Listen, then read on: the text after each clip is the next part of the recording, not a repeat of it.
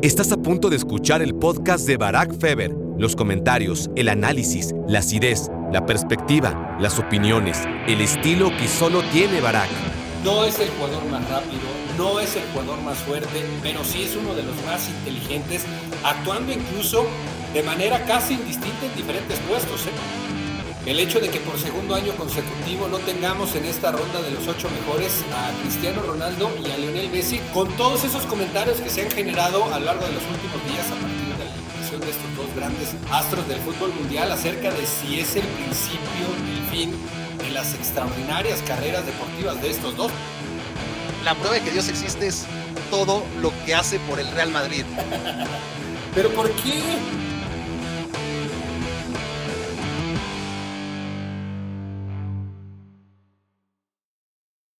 Hola, hola, hola, bienvenidos a Me Quiero Volver Chango. Gracias por hacerme tu cómplice para matar el tiempo.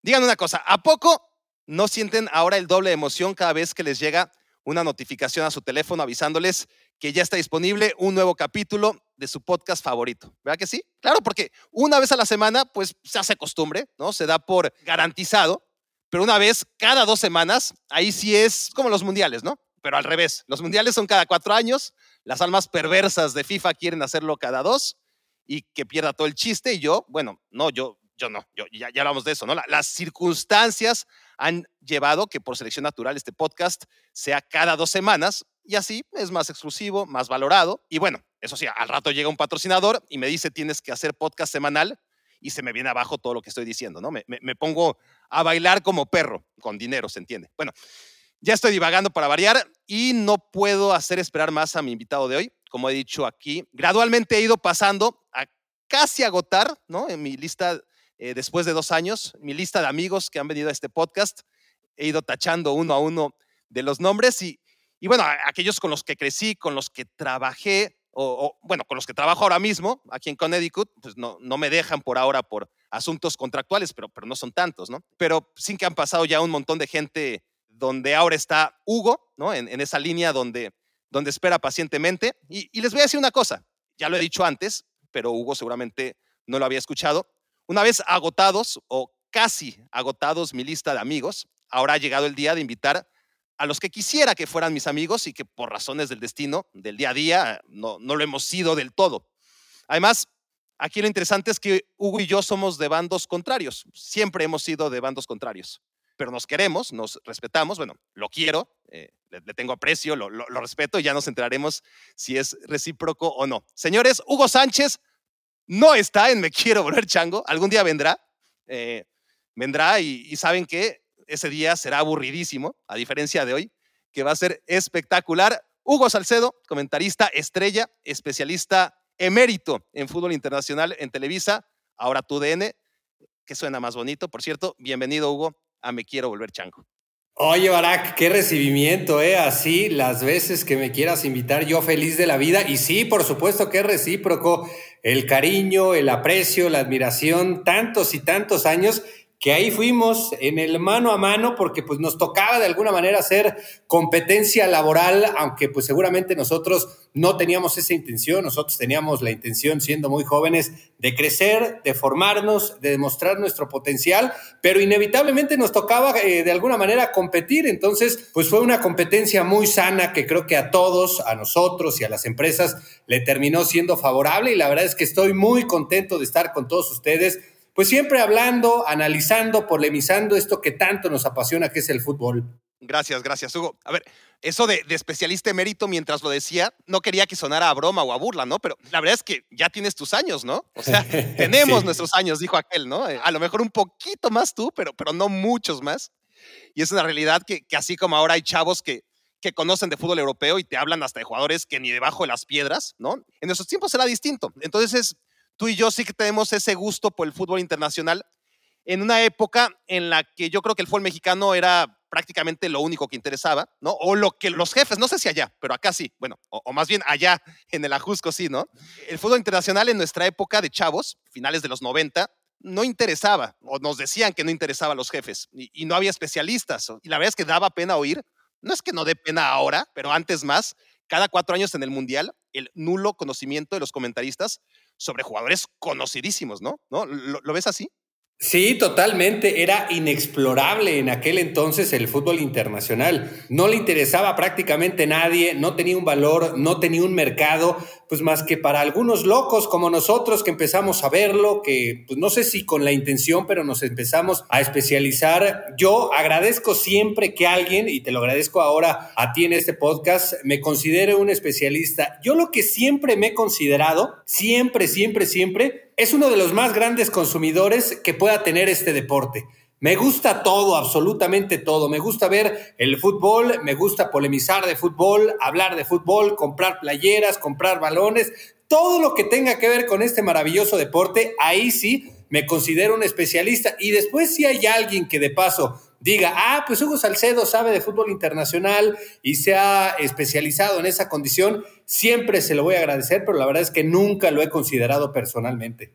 Sí, claro, nadie trabaja, bueno, algunos sí, pero nadie que yo conozca o, que yo quiera conocer trabaja con el fin de yo voy a ser especialista de tal, ¿no? las cosas se dan porque te apasionan y porque van agarrando su curso y, al final la gente te considera o no un referente para cierto tema o, determinada cosa, ¿no? En la vida y, y en nuestras profesiones y en todo. Ahora, antes de seguir reflexionando, te tengo que someter a la pregunta que le hago a todos, absolutamente todos los que han pasado por aquí, y es ah, un poquito complicada, quizás en tu caso más que en otros. ¿Cómo conociste a Barack Feber? Llévame ese día, si es que por ahí tienes algún recuerdo, el primer recuerdo que tengas.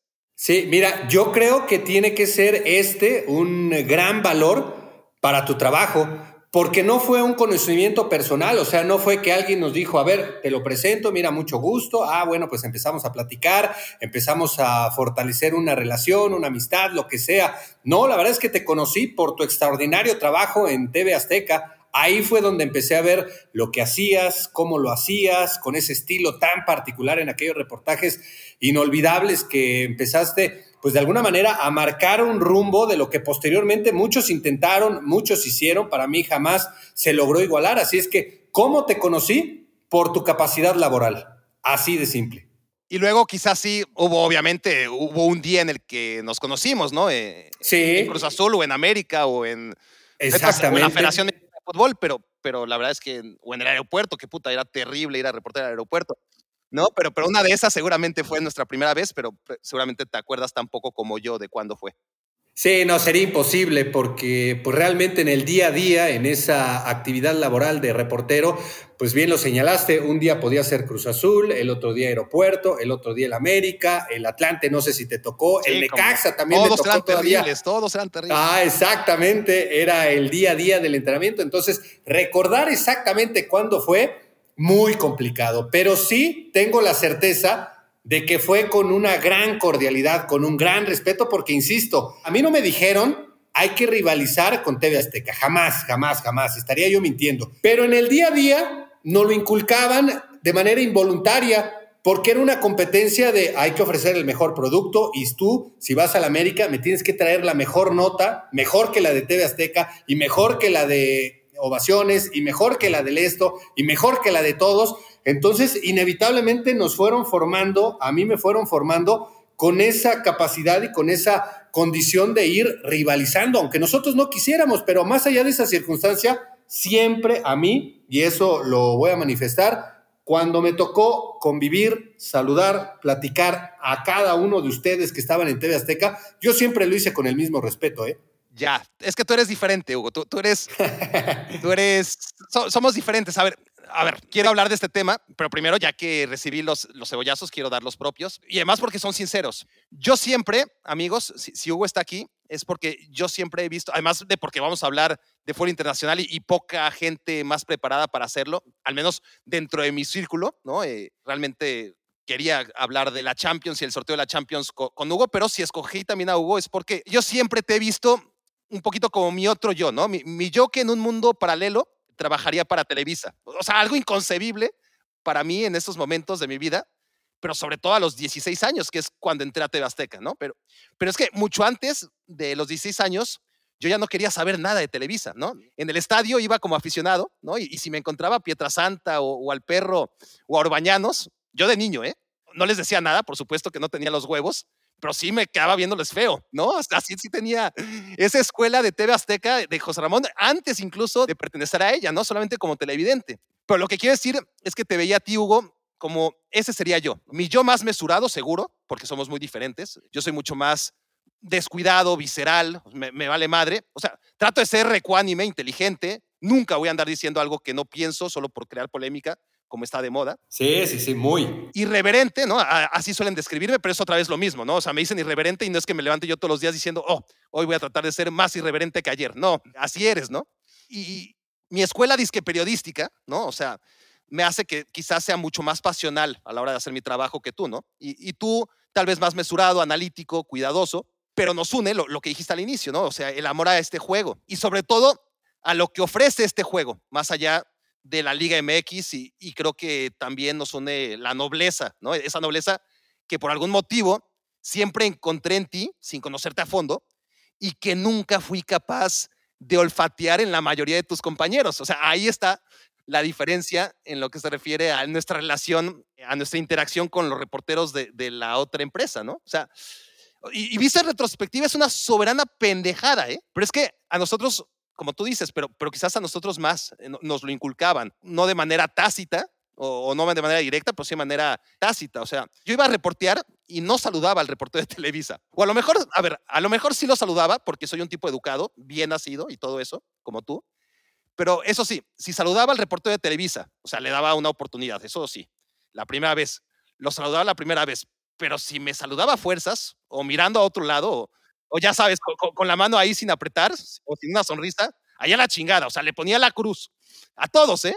Y a todos, o sea, recuerdo a Eric Fisher, qué, pinche rencoroso, no lo he visto hace 25 años, no sé qué sea de él, pero lo saludé bien la primera vez, no sentí buena vibra y a la mierda, no volví a saludarlo por el resto de mi vida, lo veía feo cada vez que coincidíamos en algún entrenamiento o evento y así con todos, con todos, menos, ahí te va, Hugo Salcedo, que me caía poca madre, Alberto Lati, que también otro nivel, que no sé qué hace Televisa. Tal vez ya, güey. Ah, ¿sabes quién? Tejeda. ¿Cómo, era? Osvaldo, Osvaldo, ¿no? Osvaldo, Osvaldo, sí. Pero, pero a ver, hay que ponerlo en contexto. Eh, pues, yo era un mocoso de 16, 17, 18, 19, 20 años, ¿no? En, en ese proceso. No, no es que me exculpe, pero pues sí, así lo veía.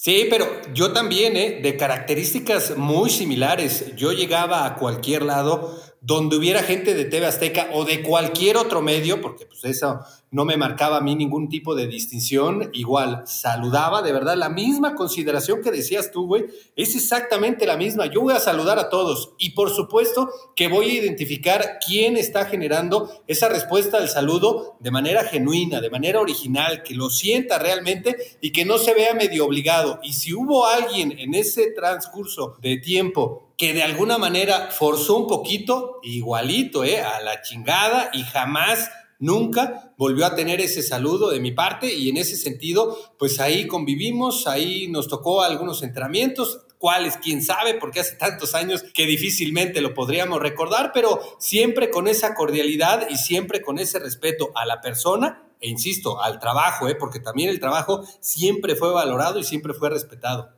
Había, ahorita que, que, regreso a, a, ese barack de hace, puta, es que hasta me da dolor decirlo, pero, pero de hace 15, si no es que más bien 20 años, había dos en especial que no podía ni ver. O sea, dos reporteros de Televisa. quiero, quiero ver, a ver si latinas. Me, me, me, encantaría. A ver, suelta dos nombres. Había dos cabrones que neta no los podía ver. César Martínez. Bien, bingo, uno. Ah, cabrón, a ver. A ver, a ver, ya dije al flaco, ¿quién podría ser el otro? De esa misma época, remontándonos 20 años atrás. Sí, sí, sí. Sí, 20, 18, 15 a lo mínimo. Ajá.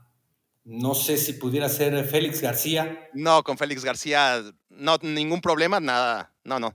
Con Javier Rojas. Que tampoco es que ah, tuviera problemas, simplemente me. A ver, a, lo mejor eran a toda madre, ¿eh? tú sabrás si sí o si no. Yo no podía ni verlos, ¿no? Y, hace como 15 años que no los veo, ¿no? Pero creo que seguiría sin poderlos ver a estas alturas. Es que, ¿sabes qué, güey? ¿Sabes qué? Ellos que todavía son de una etapa anterior a la mía, Sí. De una etapa anterior. Eran como nosotros, ¿no? Estaban como pero a la inversa. Creo que se curtieron, creo que se curtieron ellos sí, con esa rivalidad encarnizada, casi casi diría yo, entre Televisa y TV Azteca, al punto que pues, seguramente recordarás aquel incidente de Javier Rojas y André allá en San Luis, si no me equivoco. Sí, sí, terrible, terrible. Lo llevaron a ese grado, o sea, lo llevaron a ese grado, a pelear por una entrevista. Entonces, pues yo sí crecí con esa eh, formación de que había que competir con TV Azteca, pero jamás, nunca yo lo hubiera llevado a ese nivel. Definitivamente no. O sea, yo no me hubiera peleado por una entrevista, nunca. No, no, jamás. por nada, güey. O sea, ni por una ah, Exacto, por nada, por nada. Por una entrevista menos, claro. Por una entrevista menos. Si me la ganó adelante, me la ganaste y después ya veré si encuentro otra y si no, no pasa nada. No dejará de ser una entrevista. Y creo que ellos lo llevaron a otro nivel. Sí, sí, es así. A ver, y además es eso, ¿no? Es el que al final éramos quizás los igualitos, ¿no? Solamente que unos de un lado y los otros del otro. Y así son las guerras de, estúpidas a todos los niveles, ¿no? Y ahora me acuerdo, por ejemplo, Hussein Forzán. ¿Te acuerdas de Hussein Forzán? Seguro. Sí, por supuesto, claro. Hugo, yo vomitaba a Hussein. O sea, lo, tenía ahí en el mismo rango de odio que a César Martínez y a Javier Rojas. Pero luego sale de Televisa, ¿no? Me, lo encuentro en Veracruz, creo, puede ser. No sé, no sé si trabajaba en Televisa sí, Fuente, ¿no? Y me ganó. O sea, con una palmadita me ganas. O sea, así como, como soy visceral y me enojo y, si no me saludas, puta, tienes la cruz. Este Oye, pero ¿sabes qué, güey? Sí.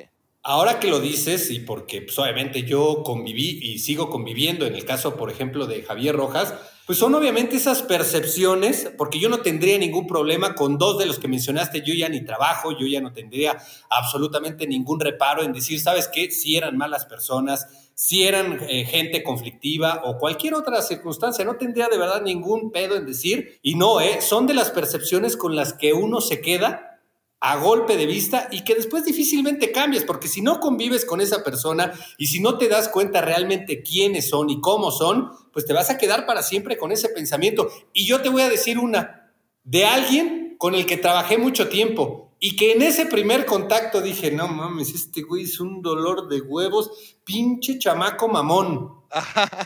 y se lo digo cada que nos vemos, porque tenemos una relación maravillosa. Ahora hasta compadres, aunque no somos compadres así en el estricto sentido de la palabra, pero ahora sí nos decimos Mauricio y May. Ya me imaginé. Mauricio y May, el día que lo llevaron ahí a la redacción, así su primer día en Televisa Deportes, y nos lo empiezan a presentar, puta, tenía una actitud que dije, no mames. Este André, André Marín. André Marín, pero sin haber hecho nada de lo que había hecho André Marín, ¿no? Ándale. Yo dije, no mames, dolor de huevos este pinche chamaco. Y fueron un par de semanas en donde, así como tú lo dijiste, no lo podía ni ver.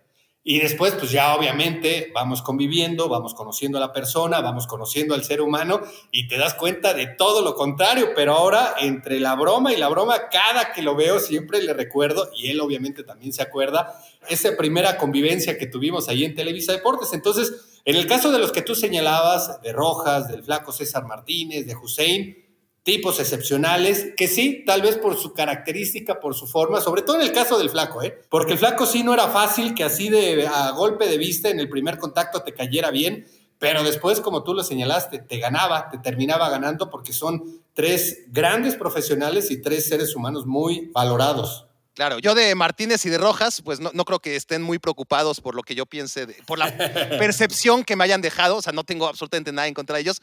Sigo teniendo esa percepción, obviamente, que he ido arrastrando durante 15 años por el simple hecho que nunca me los encontré en otro contexto, como a Hussein Forzán, que me ganó con una pinche palmadita, güey. O sea, lo único que hizo Hussein en el Pirata Fuente, ya él fuera de Televisa, fue darme una palmadita y, y saludarme con una sonrisa. Y con eso me ganó. Y no volví a verlo en la vida, güey. No volví a verlo en la vida, pero ya me hablas de José Forzán y te digo, ah, sí, buen chavo, ¿no? Y así es la vida. O sea, ¿cómo le ponemos la cruz a gente por ciertas circunstancias sin, sin conocerla en realidad? Y, ni siquiera necesitas conocerla, simplemente es un contexto en el que una palmadita lo cambiaría todo, por lo menos en mi caso. Sí, totalmente, esos prejuicios que a veces uno se marca y algunas circunstancias en ese contacto que no es tan profundo, pero pues que evidentemente va marcando pensamientos en uno. Te voy a decir que a mí, por ejemplo, con gente de ustedes de TV Azteca, no me pasó con nadie, ¿eh? de verdad, con nadie, con nadie, con nadie. La madre, güey, pues ¿cómo te iba a pasar? ¿Eran unos amores todos? Con nadie. Es más, ni siquiera con José Ramón. O sea, yo a José Ramón lo habré visto dos, tres veces en eventos importantes. O sea, hablo de algún mundial. No te digo ni siquiera al saludo, pero conmigo no tuvo jamás ningún tipo de gesto, jamás ningún tipo de circunstancia negativa. Entonces, con nadie trato de recordar, obviamente esa etapa todavía con André Marín, con David Feitelson, nada. En algún momento, en algún mundial, tuve la posibilidad de convivir con David Medrano, extraordinario, el saludo y esa convivencia breve. No, de verdad trato de recordar y quisiera decir, ¿sabes qué? Este cabrón era un dolor de... Y no, ¿eh? De verdad no puedo. No sé si soy un pinche perro muy noble, pero... Sí, parte y parte, parte y parte. Pero no tengo ningún comentario negativo de nadie, de ninguno de los que en aquel entonces formaban parte de TV Azteca. Es más, te voy a decir algo, con este Antonio Rosique nos encontramos en Londres yo fui a hacer unas entrevistas, ya me acordé. Fui a hacer unas entrevistas porque se acercaba el Mundial de Alemania 2006 y Miguel Gurbitz hacía unos reportajes especiales de cada uno de los seleccionados, reportajes de vida, no sé si te acuerdas. Y él no podía viajar a hacer la entrevista a Jared Borghetti, entonces la hice yo cuando él militaba en el Bolton. Y aquel día nos encontramos ahí en Bolton, cada quien hizo la entrevista con Jared Borghetti para su respectivo interés y después yo venía de regreso de Bolton manejando a Londres y él vivía ahí y me dijo que si le daba un ride a Londres de regreso, procedentes de Bolton. Y le dije, sí, por supuesto, claro. Venimos de regreso y habrán sido, no sé, una hora y media, tal vez dos, no recuerdo exactamente. Y no lo botaste a media carretera, cabrón. No, al contrario, de verdad, la charla muy amena. Es más, todavía dijimos que a ver si en ese lapso que yo estuviera ahí en Londres teníamos la posibilidad de ir a comer, de ir a tomar algo. Ya no se pudo por los horarios, pero fueron dos horas extraordinarias de plática de todo, ¿eh? porque él vivía ahí en Londres, entonces pues me decía cómo era la vida en Londres, esto, aquello, de fútbol también obviamente platicamos, extraordinario, ¿eh? extraordinario, y así la convivencia que fue menor con todos los que en aquel momento formaron parte de TV Azteca. Sí, con aquel Toño Rosique versión 2005-2006 más o menos, ¿no? En el tiempo. Ajá, sí, sí, fue 2005, noviembre del 2005 ese viaje. ¿Por qué ya cambió mucho o qué? No, no lo sé, no lo sé, no lo sé, no lo sé. Ah, yo, a ver, yo tampoco eh, lo he vuelto a ver, ¿eh? En 2005 era mi mejor cuate en la oficina. Ah, mira. O, uno de ellos, ¿no? Era número uno, número dos en el ranking de amistades de Barack Feber en la redacción. Luego nos fuimos distanciando. Yo salí de la empresa en 2009 y ya estaba hasta la madre de ese güey. O sea, sí, la, neta sí cambió, sí cambió, para que te digo que no. Por lo menos sí cambió nuestra amistad, no, no, no te puedo decir que él cambió como persona. Él cambió, yo cambié, este, yo crecí, porque yo era un adolescente que fue creciendo, ¿no? Él, él pues también a su manera habrá cambiado y nos distanciamos, entonces hace mucho que no sé de él, pero, pero bueno, le, le tengo el agradecimiento de, de los buenos recuerdos y, y ya he contado aquí alguna anécdota del cabrón cuando y para que tú también la sepas, en una baracnécdota, porque tengo mis episodios de baracnécdotas donde sacaba yo papelitos y, decía anécdotas del pasado, ¿no? Entonces, no es que lo de Rosique fuera una anécdota en sí, pero salió como escena secundaria a una cobertura que tuve de la final de la Champions, precisamente por esos años, por 2006, la final en París entre el Barça y el Arsenal, ¿no? Entonces, ese día Rosique, que estaba viendo en Europa, pues me lo encontré en París y ya lo sentí medio raro. Pero bueno, no, no pasó nada. Después ya este, los dos en México, resulta que, que yo ya estoy hasta, la madre de lo típico, ¿no? Ya, ya no quiero estar en Azteca, siento que no me valoran, yo quiero trabajar ya en ESPN y, y solo, solamente se lo digo a Rosy, que no se lo digo a nadie más, a nadie más, porque tenía toda la confianza del mundo, pues era mi, mi cuate, ¿no? Y luego aparece, no sé, o sea, de hecho mandé algunos mails, ¿no? Para, para ver cómo estaba la cosa en ESPN. ESPN todavía ni arrancaba en México, ¿no? Era ESPN en Connecticut y en México había planes para iniciar la oficina. Entonces empiezo a investigar y resulta que llega a orejas de José Ramón, ¿no? Y José Ramón me manda a llamar y me dice, ah, con que te quieres ir a ESPN, estás bien pendejo, ¿eh? ¿Eh? ¿Tú qué, qué, vas a hacer en ESPN? Es un canal chiquitito, ¿eh? ¿Eh? ¿O, qué? ¿O ya, ya hablas inglés? Y, puta, me, mete una cagotiza y yo inocente, la neta, a, a lo que voy es que si eso fue por ahí de 2006, 2007, yo durante años jamás pensé que pudo haber sido Rosique. O sea, nunca, nunca le di vueltas al asunto. Dije, puta, ¿cómo se enteró este güey? Pero, pero jamás le di vueltas, ¿no? Ajá. Y luego contando esta anécdota, o sea, pero así como, como de terapia, güey, ¿no? contando la anécdota solo aquí en mi podcast, dije, puta, pues fue ese hijo de la chingada, porque si no, ¿quién más, güey? Pero, ¿no? Claro. Porque la neta, o sea, ah, dije, ¿quién, ¿quién, fue con el pinche chisme? Pero, pero bueno, tampoco tengo pruebas, solo que que sí, la neta es que fue él, güey, si no, ¿quién más? Sí, no hay más, no hay más. Pues te digo, yo tampoco lo volví a tratar, a lo mejor algún saludo así rápido en un mundial, encontrándonos a la pasada, pero pues sin, sin mayor contacto. Es más, fíjate, te voy a decir algo. Con Martinoli, por ejemplo, en la escuela Raúl del Campo, en donde estuve muy rápido, porque yo, yo jugaba fútbol en Cruz Azul, entonces me metí a la escuela, pero realmente casi no iba porque pues tenía que estar jugando y entrenando y faltaba un chingo. Pero ahí lo conocí cuando pues, obviamente ninguno de los dos trabajaba en ningún medio, o sea, la intención, el sueño estaba ahí, Lati también estaba, eh, ¿quién recuerdo más? Gustavo Torrero, que durante muchos años trabajó en Televisa Deportes, estaba también ahí dando algunas clases y ahí conocí a Martinoli, hicimos un equipo de fútbol incluso, jugábamos allá en el Rayo Sur, no sé si te acuerdas, enfrente del Estadio Azteca, fútbol rápido. Ahí jugábamos y Martinoli había estado eh, en Fuerzas Básicas de Toluca, yo en Fuerzas Básicas de Cruz Azul, entonces pues nos empezamos a llevar bien ahí en ese equipo y también cada que nos vemos, porque pues, realmente no tenemos contacto, pero si nos llegamos a encontrar, siempre también con ese pinche troncazo, el saludo es muy, muy eh, efusivo, muy agradable. O sea, lo, conoces al güey desde que era mamón, ¿no? O sea, porque, porque con Martinoli no es desde antes de que fuera mamón. O sea, lo conoces desde que ya era, ¿no? Desde que siempre ha sido mamón. Desde que siempre ha sido mamón, exacto. Desde entonces lo conozco. O sea, estamos hablando más o menos yo creo que como por el 98, porque yo entré a Televisa a finales del 2000 y esto fue tiempo atrás, entonces 98, 99, ahí fue donde por primera vez conocí a Cristian Martinoli.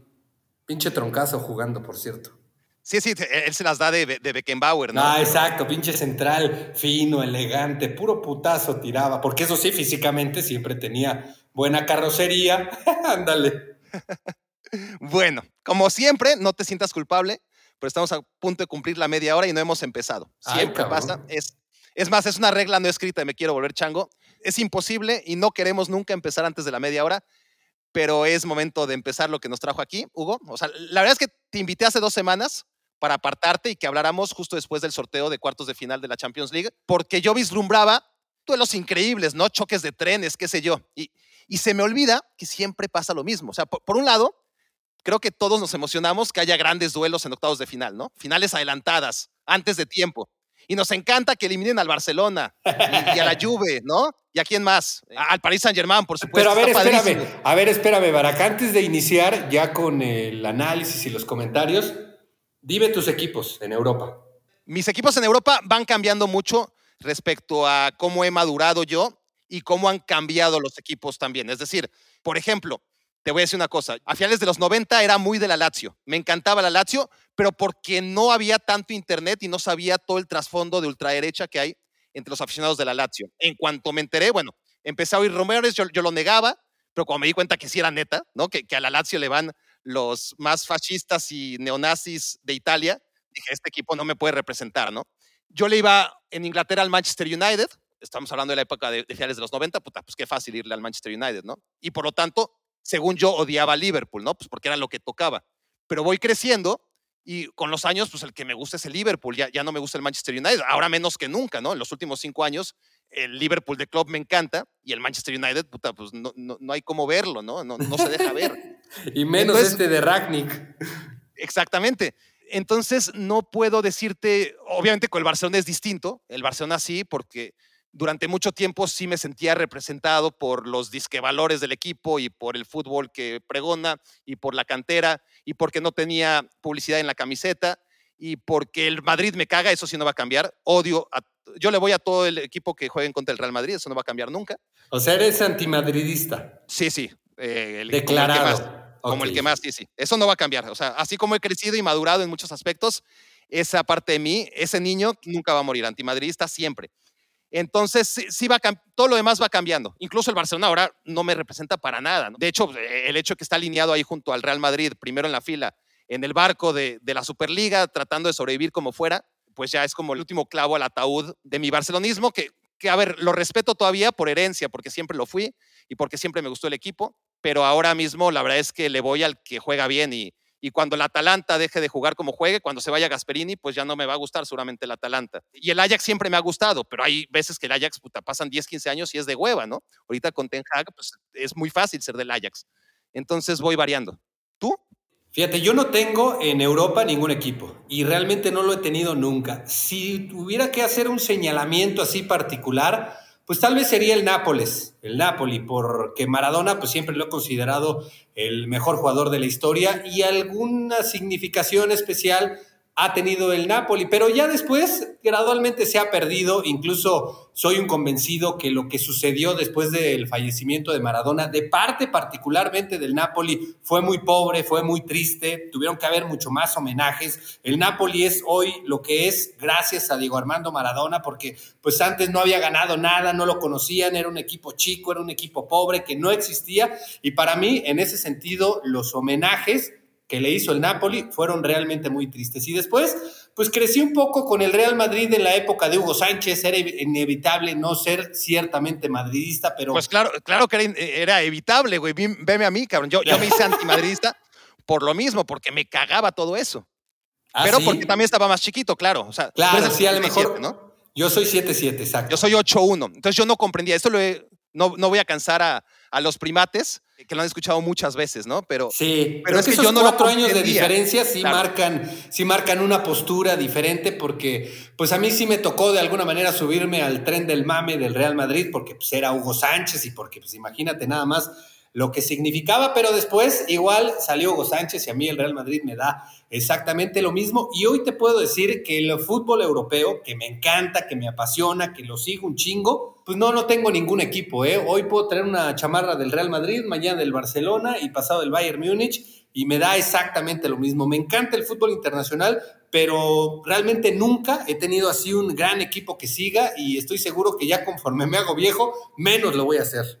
Claro, sí, sí, porque eres muy, muy chiquito, eres de los jugadores más que nada. Es decir, eres de tu ídolo y si tu ídolo cambia de club, hasta le vas un ratito al club al que se fue, ¿no? Vas madurando y te haces de los equipos, ¿no? Te haces de los equipos y, y le juras amor eterno a los equipos. Y no es que, a ver, yo soy un caso atípico, yo muy fácil les doy la espalda, es así.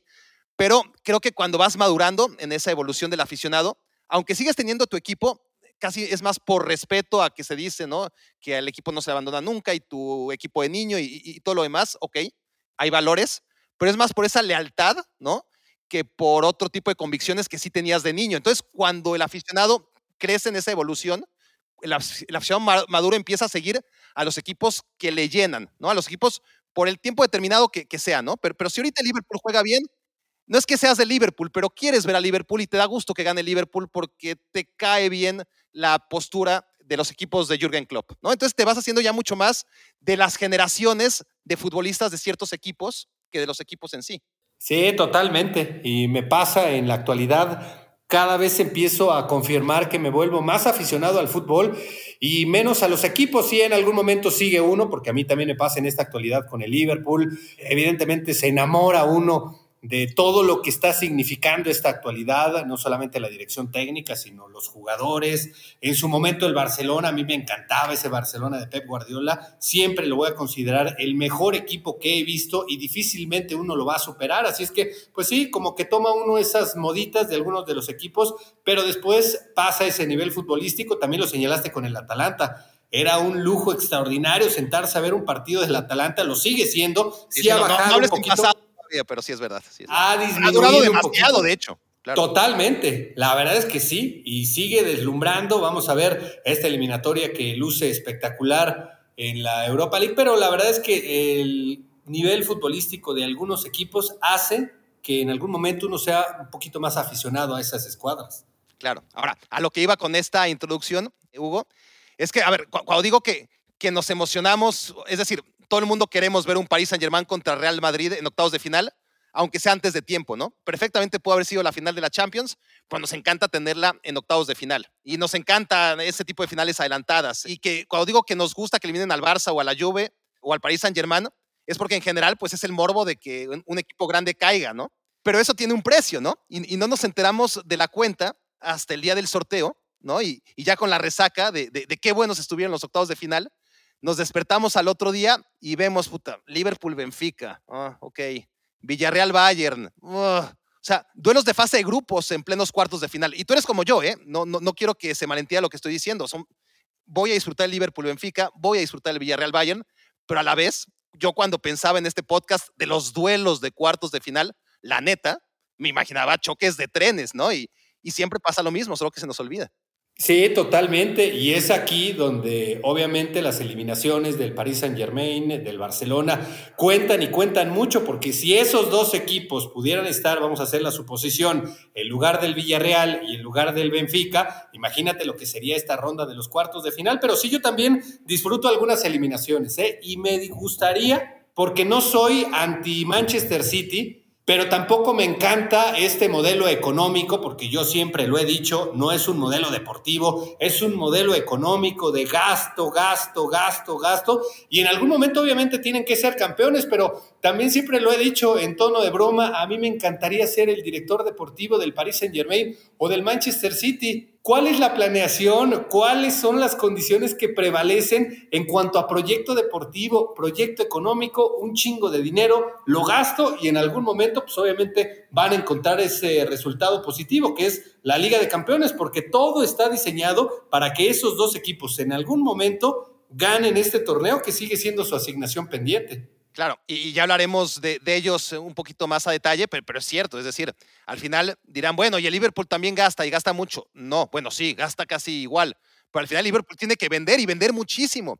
La, gran diferencia del Paris Saint Germain y el City es que no venden, no tienen que vender. De repente para tapar el ojo al macho, ¿no? Con, con el fair play financiero, dice que venden, pero, pero en realidad no venden. Y los otros grandes equipos, así sea el Madrid, el Barcelona, que despilfarran de manera terrible, el Madrid últimamente menos, claro, pero, pero muy pronto volverá a hacer lo de siempre. Pero tienen que vender y, venden, sobre todo el Madrid, vende muy bien, ¿no? Y, el Barcelona últimamente, pues por lo menos ya porque no le queda de otra, ¿no? también está haciendo lo mismo. Pero bueno, esos octavos de final, Hugo, tuvieron dos peculiaridades, que no hubo tiempo extra, que yo creí que sin gol de visitante iba a ser un desastre, ¿no? Eh, montón de partidos en penales porque, porque quitaste un filtro importante, ¿no? Para evitar el azar de definir una llave en tiros de penal, ¿no? Y, y no fue así, no, no es que no hubiera penales, sino que ninguna eliminatoria se fue a penales ni a tiempo extra siquiera, ¿no? Entonces ya, veremos en cuartos, porque es obvio mucho más factible que, que haya alargue ahora que no hay ese filtro de gol de visitante. Esa fue una particularidad que me llamó la atención.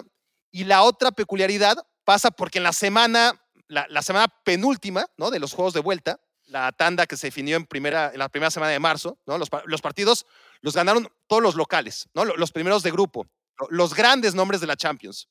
Y en la segunda semana, la que acaba de pasar, los que califican son los visitantes, los cuatro visitantes, ¿no? Los cuatro segundos lugares, incluido el Chelsea, que a pesar de quedar segundo de grupo era favorito, pero, pero esa circunstancia fue, fue bastante eh, curiosa, ¿no? En, en estos octavos de final y por eso, por eso no tenemos unos cuartos de final que sean tan a priori apasionantes como podrían haberlo sido. Sí, y yo no sé si dentro de esas circunstancias le deberíamos de sumar el hecho de que por segundo año consecutivo no tengamos en esta ronda de los ocho mejores a Cristiano Ronaldo y a Lionel Messi, con todos esos comentarios que se han generado a lo largo de los últimos días a partir de la eliminación de estos dos grandes astros del fútbol mundial acerca de si es el principio del fin de las extraordinarias carreras deportivas de estos dos, porque pues escuchaba las aberraciones que decía Nicolás Anelka diciendo que sus carreras estaban destruidas o algún término de estas características. Pero, ¿quién escucha a Nicolás Anelka, por favor? Sí, a lo mejor el culpable soy yo de estar, ¿quién es Nicolás Anelka? Con el mayor de los respetos. Pero bueno, aquí el tema es que otra vez no tenemos a estos dos grandes jugadores y obviamente se van a extrañar. Es inevitable no extrañar a dos de los mejores en la historia de este deporte dentro de un torneo que han en algún momento dominado, particularmente el caso de CR7. Claro. Bueno, ya la temporada pasada se hablaba, ¿no? Fin de ciclo, porque no está Cristiano, porque no está Messi en cuartos de final. Y al final veías la lucha por la bota de oro, ¿no? De todos los goles, la gana Lewandowski, segundo Cristiano, tercero Messi, o segundo Messi, tercero Cristiano, no me acuerdo. Pero ni Holland ni Mbappé, olvídate, o sea, a los 30 y muchos siguen estando ahí, ¿no? Es, tremendo y, y qué bueno, pero es natural, es evidente que ya no marcan las diferencias en todos los partidos. De vez en cuando todavía lo hacen, pero ya no lo hacen en todos, que, era extraordinario y que ha sido extraordinario verlos resolver prácticamente cada partido que juegan durante 15 años. Ahora, fíjate, yo no sé si coincidas y es algo que obviamente no puedo demostrar, que no tengo la certeza, pero que sí, de alguna manera he empezado a considerar el hecho de que Lionel Messi y su proceso de preparación física está concentrado no para la final de la temporada, no para el final de esta campaña, para el Mundial totalmente. O sea, yo observaba los primeros partidos de Lionel Messi con el Paris Saint Germain y para mí iba totalmente sobrellevando las circunstancias exigiéndose lo menos posible en una liga que de alguna manera también uno pensaba lo iba a exigir menos que la española o menos que cualquiera de las otras competencias como podría ser obviamente la Premier League.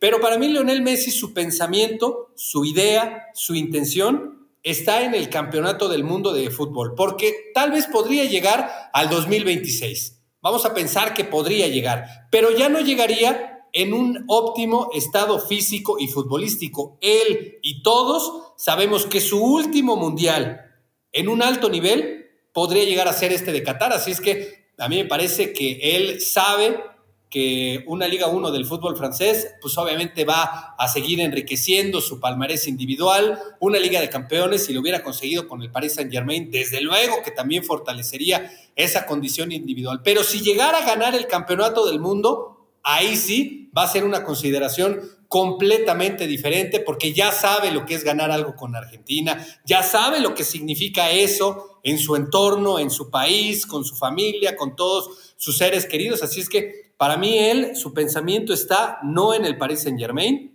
por lo menos no de manera primaria, está en el Campeonato del Mundo.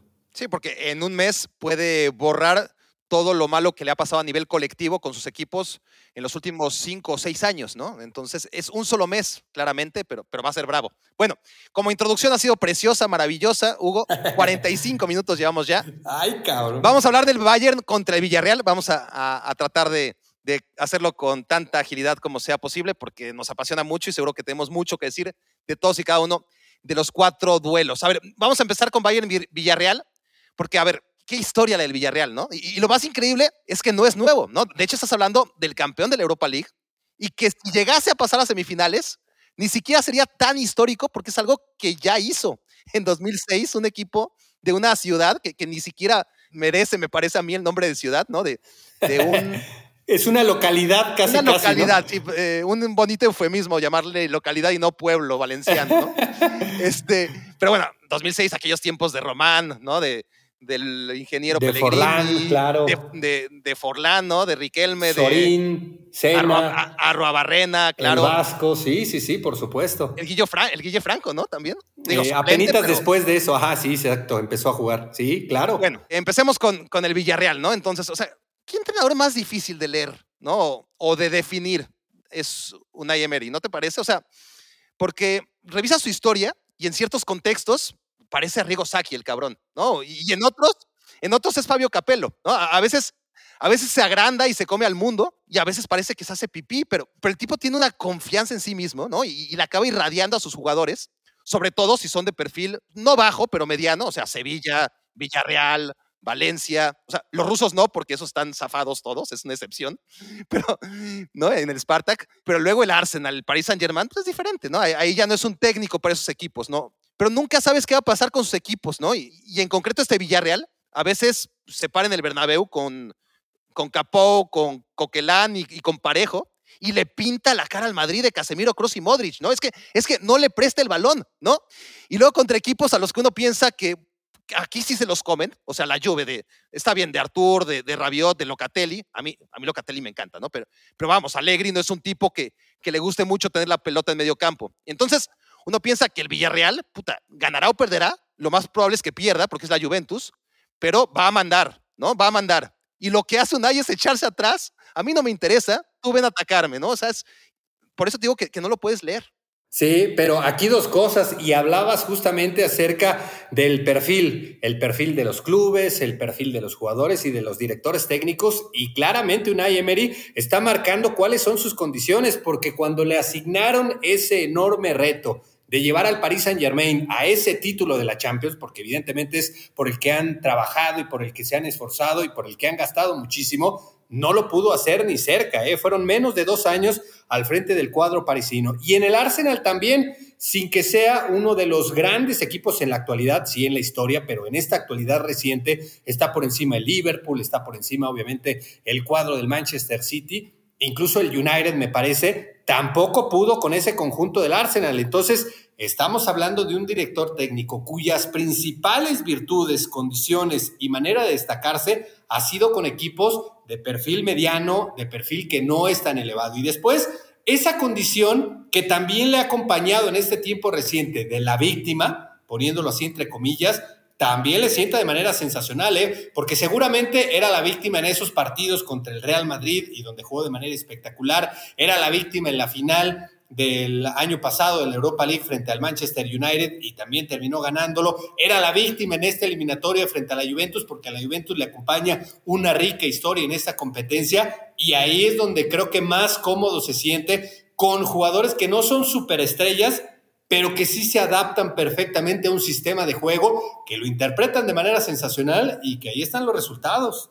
Ahora, en lo que al Bayern se refiere, a mí el Bayern, Hugo, me deja muchas dudas y, no sé si me las va a resolver en contra del Villarreal, porque probablemente le gane, pero, pero las dudas, a ver, es un equipo, o sea, es dos equipos para acabar pronto, ¿no? O sea, adelante podrías decir, podemos decir lo que queramos, ¿no? sobre Nagelsmann, pero nunca podemos decir que no es atrevido, o sea, va, va por todo. O sea, a veces hasta parece Bielsa o Menotti, ¿no? O sea, con un lado sofisticado, muy sofisticado, a diferencia de, Menotti sobre todo, ¿no? O sea, en sus ataques. Pero luego, o sea, si, si no recupera arriba el balón, problemas, ¿no? Y, cómo no va a tener problemas si juega con Coman y Nabri de carrileros, ¿no? Y, y, cuando dos, no solamente eso, sino cuando dos de sus tres centrales acaban siendo laterales por, lo mismo, ¿no? Porque obviamente Coman y Nabri no van a ser laterales, van a ser extremos. Entonces tus dos centrales se convierten en laterales y dejas a uno ahí, a medio campo, casi siempre Zule, y luego a Neuer detrás de él, ¿no? Como, únicas dos capas de seguridad. Es, es, es que es tremendo.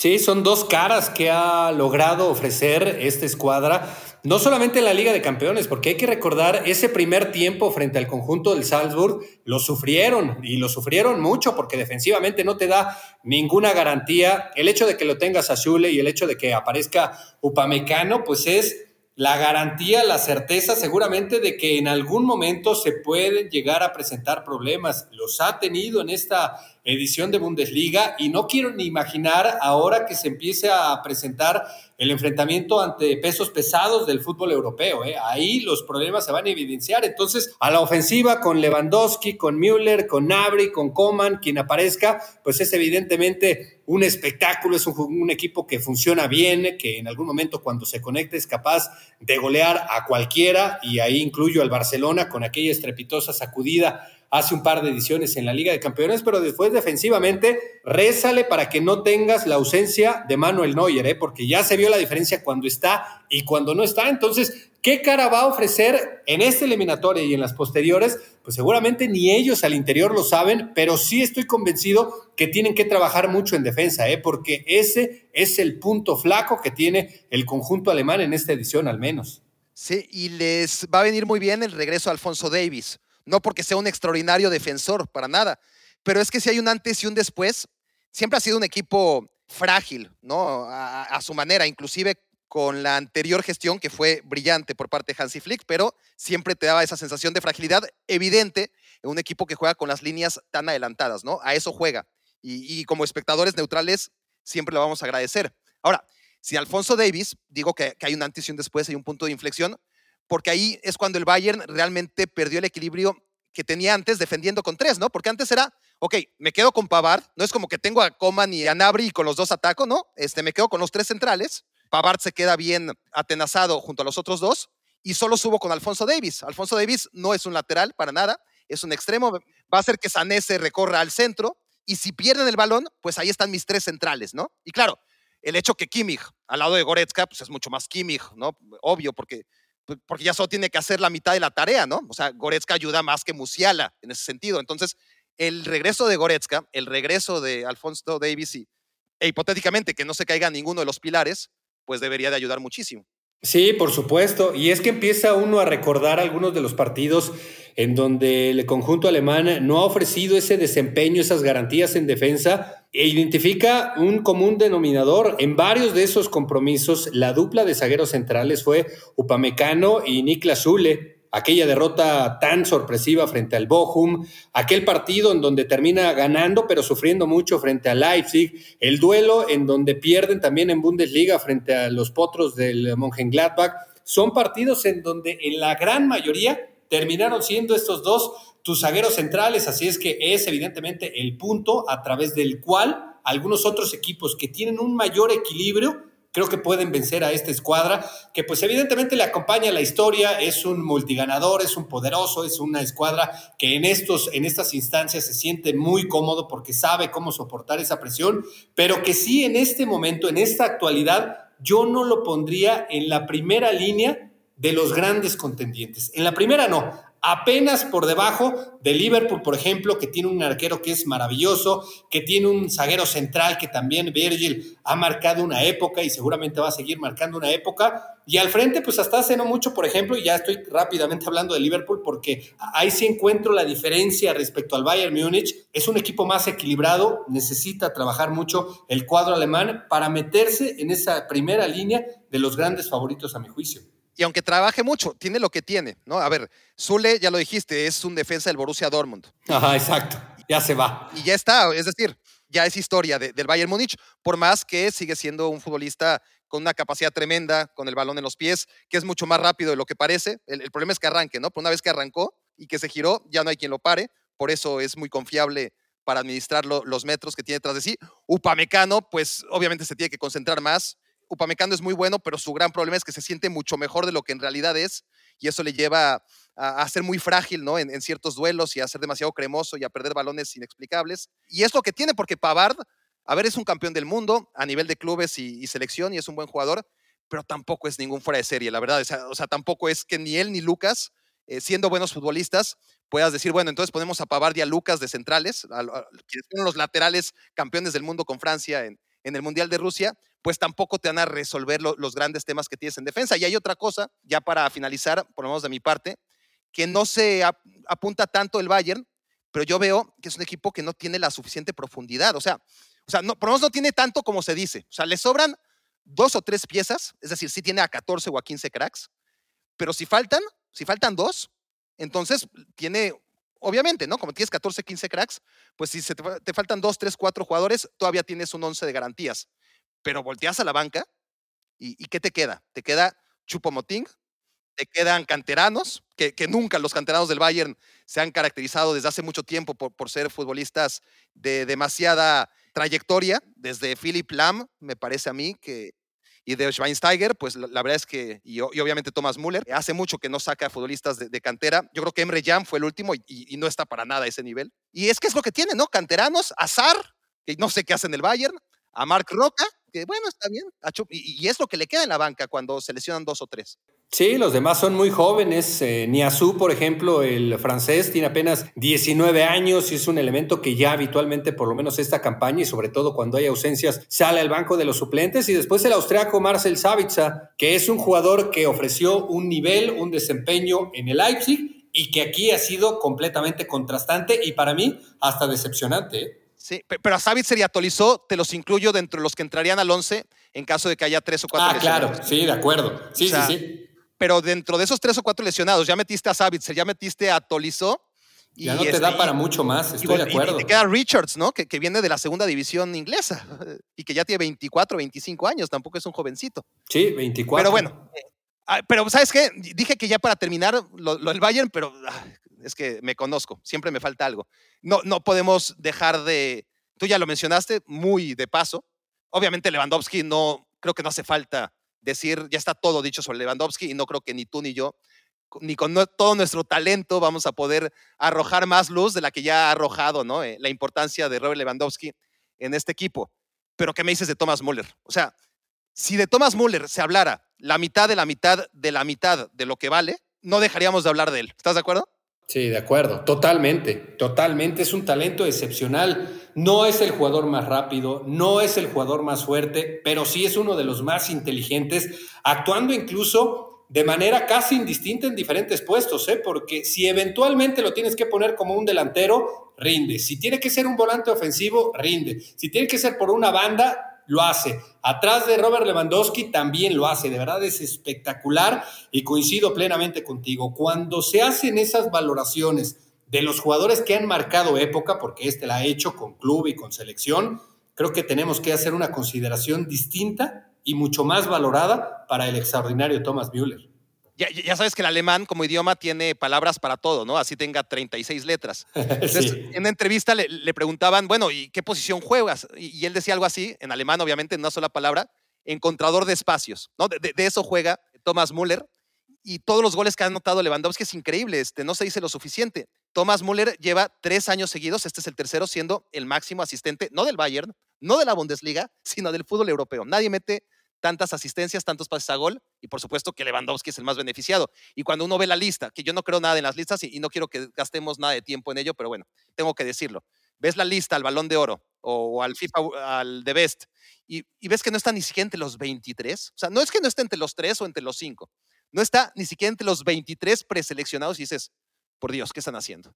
Sí, es un jugador que tiene un rendimiento excepcional y además, ojo, hay otra circunstancia, un par de circunstancias que también lo han acompañado, pues desde que prácticamente hizo su aparición con el Bayern y con la selección. Es líder, es un jugador líder que perfectamente puede portar el gafete de capitán y a nadie le debería de sorprender. Y otra, aparece en los momentos importantes. Y esa es una distinción que no todos tienen, ¿eh? porque cuántas veces lo hemos visto en el nivel en el que ustedes me digan, jugadores que son muy buenos en la fase de grupos, jugadores que son muy buenos en los primeros partidos, pero cuando llega el mata-mata, las eliminatorias ya definitivas, ahí muchos se quedan y Thomas Müller no es el caso. Sí, que tuvo, ya que estamos diciendo, tuvo una decaída, también hay que decirlo, o sea, una decaída muy prolongada, parecía que estaba acabado, no sé, después del Mundial de Brasil probablemente, o, más bien de Rusia, más bien de Rusia, ¿no?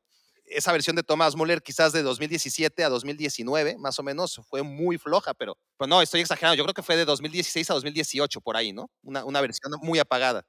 Sí, porque ellos ya no aparecen, seguramente se acordarán en la Confederaciones del 2017, con la intención de darle descanso a todos esos grandes talentos y tenerlos en el mejor de los estados físicos, anímicos, futbolísticos para el Mundial. La gran mayoría de los titulares habituales no estuvieron en la Copa Confederaciones, la terminan ganando con un cuadro alterno y después parece que esas enormes vacaciones a muchos de ellos no les vinieron bien porque pues, recordamos que a partir de ese Mundial pues se señaló que Müller, Hummels y Boateng no iban a ser más parte de la selección.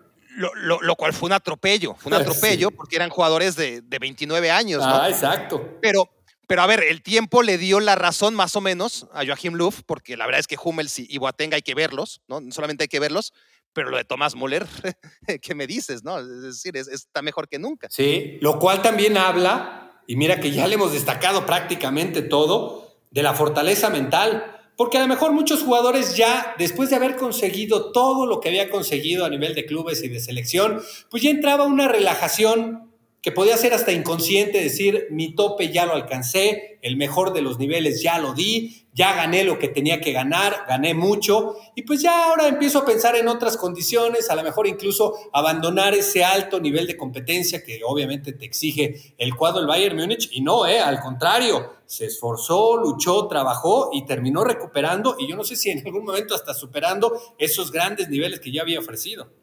Sí, es, es un jugador además sumamente generoso. Yo creo que la generosidad le define, ¿no? Siempre viendo al compañero y, además siempre con una sonrisa, que, eso, o sea, cuando lo ves, o sea, realmente se queja y, grita, y, pero nunca está con una palabra de más sobre el árbitro ni sobre los rivales. Es un tipo realmente encantador. A mí me encanta Tomás Müller. Bueno, Atlético contra Manchester City. Hugo, lo, primero que, que se te viene a la cabeza con este duelo. Los técnicos, el contrastante enfrentamiento de estilos que vamos a tener. Fíjate, hace ratito estaba escuchando una entrevista de Guardiola en donde se refería a Diego Pablo Simeone cuando todavía estaba en Argentina, cuando ya iba a empezar su etapa como director técnico, y señalaba Guardiola que fue a ver un entrenamiento del Barcelona y esas características tan particulares que identificaron a ese equipo que fue sensacional. Y que abiertamente le dijo el Cholo Simeone, no me gusta, esto no es lo mío. Y él mismo decía, qué maravilla que venga y me diga y que refleje su estilo, que posteriormente es el que le ha permitido marcar una etapa sensacional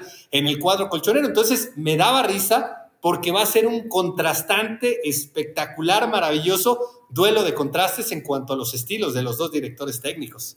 Sí, a mí lo primero que me vino a la cabeza cuando vi Atlético Manchester City también, obviamente los técnicos y, concretamente me remonté a las semifinales de 2016, ¿te acuerdas? ¿No? O sea, no sé si, si el Bayern, eh, no, el Bayern en el partido de vuelta tuvo probablemente 35 tiros, 25 de ellos dentro del área y a lo mejor 15 dentro del área chica, ¿no? Y me acuerdo de Arturo Vidal haciendo el partido de su vida, ¿no? Y, y de pronto gol de Griezmann, Oblak, que paró lo que no se puede parar en este mundo y más allá. Y adiós Pep Guardiola, ¿no?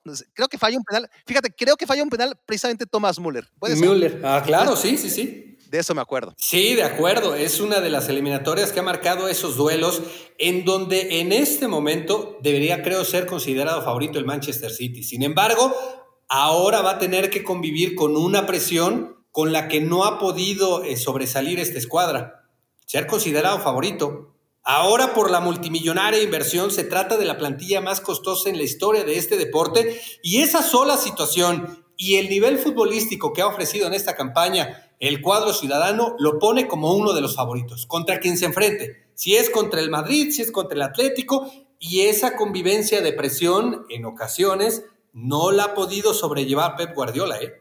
Sí, sí, sí, sí. A ver, el City es maravilloso, ¿no? O sea, te, juega con un 4-3-3, defiende, creo yo, en un 4-4-2, pero es difícil saberlo porque casi nunca defiende, porque cuando pierde el balón, es, ¿no? Eh, Recupera inmediatamente, casi. De inmediato. Entonces acaba jugando en una especie de 4-1-5, porque los interiores de ese 4-3-3, pues acaban siendo más enganches o hasta falsos nueves, ¿no? Al, al lado de Foden. Y todo eso es precioso. Pero el tema con el City es que siempre es el mismo, ¿no? Es, es el mejor equipo de Europa en agosto, en septiembre, en octubre, en noviembre, en diciembre, en enero. O sea, llegados a marzo, yo creo que ya llevamos, Hugo, tal vez cinco marzos seguidos siendo el City el mejor equipo de todos en marzo. Pero llega abril, cuando llega abril, porque no siempre llega abril, y ya no tanto. Y en mayo, pues acaba ganando lo otro. Sí, y esa no es casualidad, ¿eh? ese es justamente el reflejo de lo que estaba yo comentando. Llegan los momentos definitivos, las instancias finales, las eliminatorias ya que se acercan a su parte final en cada una de las competencias y ahí el nivel de presión es diferente para la dirección técnica y obviamente también para los jugadores y no la han, sobre, eh, no la han sabido sobrellevar y tampoco es casualidad, creo yo, la diferencia que en este momento ya se presenta en la Premier. ¿eh? La manera en la que se ha acercado el Liverpool para mí es demasiado peligrosa. Las inercias a mí me harían pensar que en algún momento no va a conseguir el título Imagínate lo que van a hacer esos días entre enfrentamientos definitivos de Champions y también finales, porque cada una va a ser final de los partidos con el cierre de la Premier. Sí, sí. De hecho, a mí lo que más me gustó del sorteo fue el hecho que el Liverpool y el City no se van a topar hasta si es que llegan y, y, vaya que sobre todo el City tiene obstáculos en el camino hasta esa final en, ¿En dónde es? ¿En San Petersburgo? No, en, San Denis. En San Denis, sí. Está, maldita esa final. En 2020 iba a ser en Estambul, acabó siendo en Lisboa. 2021 otra vez Estambul, acabó siendo en, en Porto, En Oporto. Y en 2022 iba a ser en... Es que el mundo está muy loco estos años. Así que obviamente no puede ser en San Petersburgo, así que será en San Denis. Yo, con el City tengo dos problemas, Hugo. Uno, uno, aparte de todo lo que hemos hablado, o sea, con este City. Uno es que no tenga delantero y eso tarde o temprano lo acaba resintiendo. O sea, partidos como aquel empate contra el Crystal Palace, ¿te acuerdas? Se bien poquito. O sea, a veces tu goleador no está en su día, así pasa, pero a la cuarta la mete. O sea, un equipo que te genera como el City, tu goleador en el peor de sus días, así sea Ferran Torres, literalmente, Ferran Torres metía goles en el City de vez en cuando, ¿no? Porque generaba tantas, pero porque el City, a ver, Marés, Foden, Grealish, em, Bernardo, Gundogan, todos son muy buenos pero te van a meter 8, 10, 12 goles de Bruena, un poquito más a veces, pero no muchos más al año, ¿no? Eso te van a... Y no tienes esa figura de decir, bueno, aquí los goles los meto yo. Y aquellos jugadores que son muy buenos para meter de vez en cuando goles, pues a veces, pues ninguno de ellos lo logra, ¿no? Y pasa como el Crystal Palace, que generan, generan, generan, generan, pero no hay quien la meta. Y, eso les ha pasado tantas veces que, no, hay que hablar del Crystal Palace, pero, pero lo digo porque es el último ejemplo a, la mano, ¿no? Y, y mi segundo problema, Hugo, pasa por Kyle Walker, por Stones, un poquito por Laporte, ¿no? ante grandes rivales, sobre todo, porque cuando no los necesitas, pues, pues tienen buen toque de balón y, no tienes un problema, ¿no? Pero cuando el rival, y, son pocos los rivales, pero claro, cuando llegan las fases importantes de la Champions, es cuando nos damos cuenta que Laporte no es tan bueno, que, que, Stones, híjole, para esos niveles eh, es una de cal y otra de arena, ¿no? Y a pesar de todo lo que se ha gastado en defensa, al final es Rubén Díaz o, nada, ¿no? Porque el resto son muy poco confiables. Y no lo vas a tener porque es uno de los jugadores que está lesionado. De hecho, casi con toda garantía también se va a perder el partido de la selección de Portugal ante los turcos. Así es que es una lástima cuando finalmente habías encontrado esa garantía que no te habían ofrecido, porque coincido con lo del aporte y coincido también con lo que ha ofrecido en esa posición John Stones, ya lo tenías en el jugador lusitano y desafortunadamente esta lesión que lo condiciona. Y acerca del delantero, sí es casi incomprensible que una plantilla que ha gastado tanto o que ha invertido tanto como se le quiera ver a lo largo de los últimos años no tenga nominalmente a ese grandote centro delantero que en algún momento tal vez no tenga los goles, la capacidad goleadora de los grandes en el fútbol mundial, de un Lewandowski o de algún otro jugador que tenga esos registros espectaculares. Pero que cuando se trate de establecer condiciones estratégicas, de fijar a los centrales, ahí esté. Porque recordamos, por ejemplo, lo que hizo Olivier Giroud en el Mundial. No marcó un solo gol y su participación terminó siendo determinante porque hacía eso. Te fijaba los centrales, y después los jugadores que venían por los costados o desde la línea media llegaban por sorpresa y terminaban en muchas ocasiones definiendo. Y eso perfectamente podría suceder con este cuadro del Manchester City, considerando el impresionante potencial futbolístico que puede alcanzar de los hombres que van por la banda y de los hombres que vienen desde el medio. Así es que si en algún momento tu estrategia quisiera ser esa, no lo puedes hacer porque no tienes nominalmente un centro delantero que tenga esa condición para concentrar a los dos zagueros centrales. De acuerdo, de acuerdo. Ahora, antes de, pasar al siguiente duelo, tenemos que hablar un poquito de, a ver, este tema me da mucha curiosidad y, me interesa de sobrada manera tu opinión. ¿Cómo explicas el tema de Héctor Herrera? O sea, porque justo cuando anuncia que se va, ahora sí juega y juega y juega lo que nunca, ¿no? O sea, empieza a jugar tres semanas antes, pero es obvio que, Simeone a esas alturas fue el primero en enterarse que ya estaba, ¿no? Que, que Héctor Herrera se iba. Porque para mí su nivel siempre fue bueno. O sea, desde que llegó al Atlético de Madrid, los pocos minutos que, que había jugado y cada vez menos, cada temporada jugaba un poquito menos, pues su nivel nunca fue uno de los problemas del Atlético de Madrid, ¿no? Y ahora que se va, justo ahora que se va, uno piensa desde fuera, bueno, pues para qué invierte tiempo y trabajo de conjunto, ¿no? Simeone en un jugador con el que ya no va a contar la próxima temporada. Y ahora es cuando justo lo empieza a poner y, es una es casi la piedra angular de este resurgido Atlético de Madrid. Totalmente, porque pues ahora en estos partidos eh, no se ha podido ver esa explosión futbolística que seguramente todos esperaban, por ejemplo, de Rodrigo de Paul, que con la selección de Argentina terminó siendo uno de los grandes referentes en la consecución de la Copa América, que en el Udinese, adaptado incluso a diversos puestos, como un interior un poquito más adelantado, un doble contención, también terminó siendo incluso el capitán antes de su salida. Y Herrera siempre ahí con un perfil bajo, cumplía, jugando con De Paul o jugando con Coque o jugando con Condogbia, siempre ha tenido un muy buen desempeño y sí evidentemente que llama mucho la atención esta determinación de irse al fútbol de los Estados Unidos. Sin embargo, en un pensamiento personal, creo que de alguna manera termina ejecutando lo que ya dio a conocer Neymar hace unas cuantas semanas en una entrevista. El hecho de que es tan tentadora la Liga Profesional de los Estados Unidos por la cantidad de tiempo que descansan, casi nadie se anima a decirlo, pero me parece que esa también termina siendo una situación tan atractiva para muchos jugadores que es casi imposible decirle que no. Juegas poco, descansas mucho, ganas mucho y no estás sometido en cuanto a la prensa a ese nivel de exigencia que podrías tener en alguna otra liga. Sí, no, yo, entiendo totalmente eso, Hugo, ¿no? y aquí lo he dicho y, y pienso exactamente lo mismo, porque es muy fácil desde acá hablar y, decir, no, pues, no seas mediocre, inténtalo más, no tienes la toalla, todavía aguantas tres años. Sí, yo quiero ver cualquiera de nosotros que nos ofrezcan un trabajo en el que vamos a trabajar menos y vamos a ganar el doble. Ajá, sin presión. Y sobre todo, claro, y, sin el contexto que solo tiene un futbolista, que es la presión que tienen ahí y, que no tienen acá.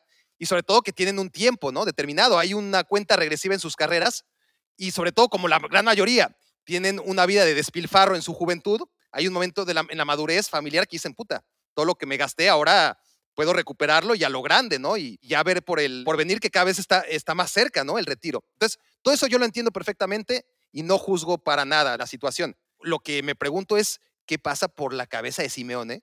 Que justo ahora lo pone, ¿no? Parece que hasta broma. Sí, sí, sí, sí, la verdad es que sí llama mucho la atención Pero bueno, pues también, evidentemente, como un gran profesional que es Diego Simeone, piensa en esta temporada y utiliza sus activos esta temporada y va partido a partido, que además es una frase muy acuñada por muchos argentinos, directores técnicos, entre ellos justamente el Cholo Simeone. Así es que, pues tampoco creo que un director técnico que es muy inteligente, más allá de si te gusta o no te gusta su estilo, eso ya es un tema de debate aparte pues pueda ir en contra de sus propios intereses. Y si en este momento está identificando un nivel superior de parte de Héctor Herrera, pues lo va a utilizar y lo viene haciendo y hasta donde llegue, terminará la temporada, ya no será jugador de la institución y pues entonces seguramente se darán las manos. Muchas gracias por lo ofrecido y listo, cada quien a seguir su etapa. De acuerdo. Hugo, ¿vamos al changarro? Sí. Vamos al changarro, pues. Vamos. Luis Gerardo, adelante.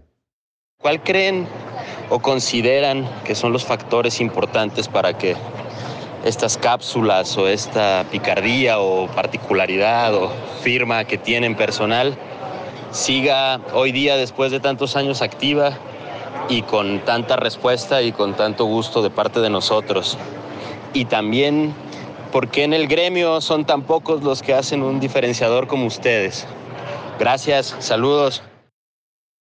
Oye, pues muchas gracias, ¿eh? La verdad es que gracias. A ver cuándo vienes a la casa a echarte una cheve o algo después de semejante comentario. Pues mira, tiene que ver, creo yo, y no sé si coincidas, Barak, que terminaron siendo dos circunstancias, tanto la contracrónica como jugadas por las que mueres, algo original, algo que no existía y que pues obviamente impactó sobre el gusto del aficionado de diferentes formas, pero sobre el gusto del aficionado, y por eso empezó a marcar una tendencia y por eso durante tantos años ha logrado mantenerse vigente. Creo que esa es la circunstancia por la que estos dos eh, se han podido mantener vivos. Sí, y, yo creo también, Hugo, que tiene que ver con lo que comentábamos al principio, puta, lejano principio de este podcast, de este capítulo, en el que hablábamos de que, a ver, yo creo que básicamente es contenido de aficionados para aficionados, ¿no? Es decir, contenido que viene de la pasión y claro, con un profesionalismo, con mucho trabajo, con una capacidad obviamente de, entender qué es lo que quieres hacer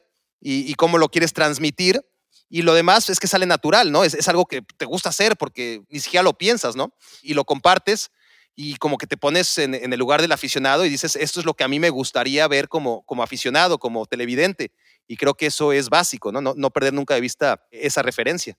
Sí, sin duda, sin duda yo coincido, porque yo veía los partidos de fútbol hace 15, 18, 20, 22 años, los que sean, y hacía cada pinche coraje cuando algún jugador se aventaba un túnel, un sombrerito, una rabona, esas grandes acciones que por supuesto nos encantan, y en la transmisión no lo repetían. Y yo decía, no puede ser, o sea, ¿por qué si fuera una falta de inmediato te ponen uno, dos o hasta tres ángulos. Ah, pero no sea una jugada de fantasía porque entonces ya no se le da el mismo valor.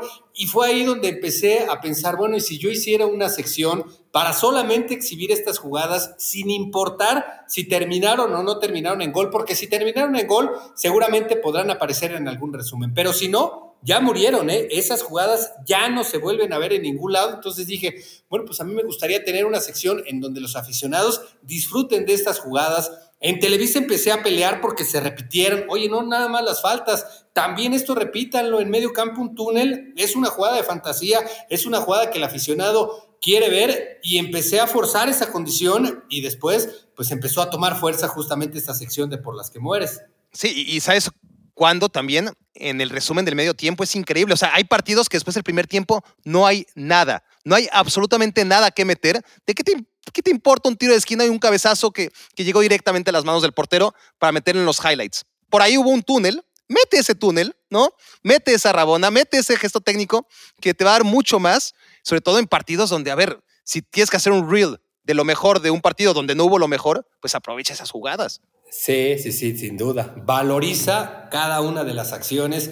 Si es algo que realmente amerite la pena de una repetición, porque yo recuerdo haber tenido cualquier cantidad de conversaciones y en algún momento incluso hasta discusiones con los que dirigían los partidos de fútbol y se lo demostraba en video. A ver, una falta tan evidente como esta, un empujón tan claro ahí en el medio campo, ¿qué sentido tiene repetirlo? Sí tiene sentido un túnel, aunque después haya perdido la pelota, porque es una jugada de fantasía, pero bueno, pues ahí está la respuesta para este cabronzote que afortunadamente ha seguido nuestras carreras y lo cual pues obviamente se lo agradecemos. Escuchamos ahora a Guillermo. ¿Cuál sería su, su once ideal de, este Atlético de Madrid para, para ganar al City y ver un poco qué piensan del Cholo? Bueno, no sé si coincidas, Hugo. Para mí el 11 tiene que ser en estos momentos Lodi y los 10 que vayan pasando por ahí, ¿no?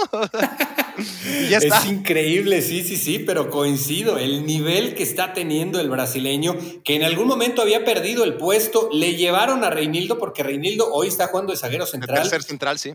Ah, exacto, pero hay que recordar que lo llevaron de lateral izquierdo, ¿eh?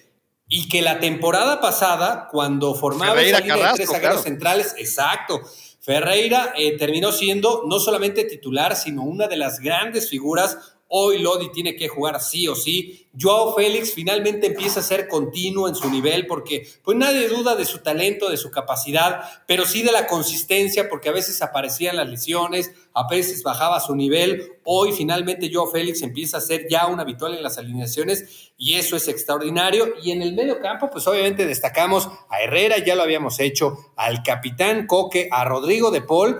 Llorente lo ha manifestado, no le vuelve loco la posición de lateral volante por la banda de la derecha, le gusta jugar un poquito más adelantado, también lo han ocupado como lateral nominal en línea de cuatro, no le convence, pero bueno, pues es un jugador al que sin duda hay que destacarle y reconocerle el enorme compromiso que siempre tiene, porque donde lo pongan, él va a jugar y va a intentar hacerlo de la mejor forma.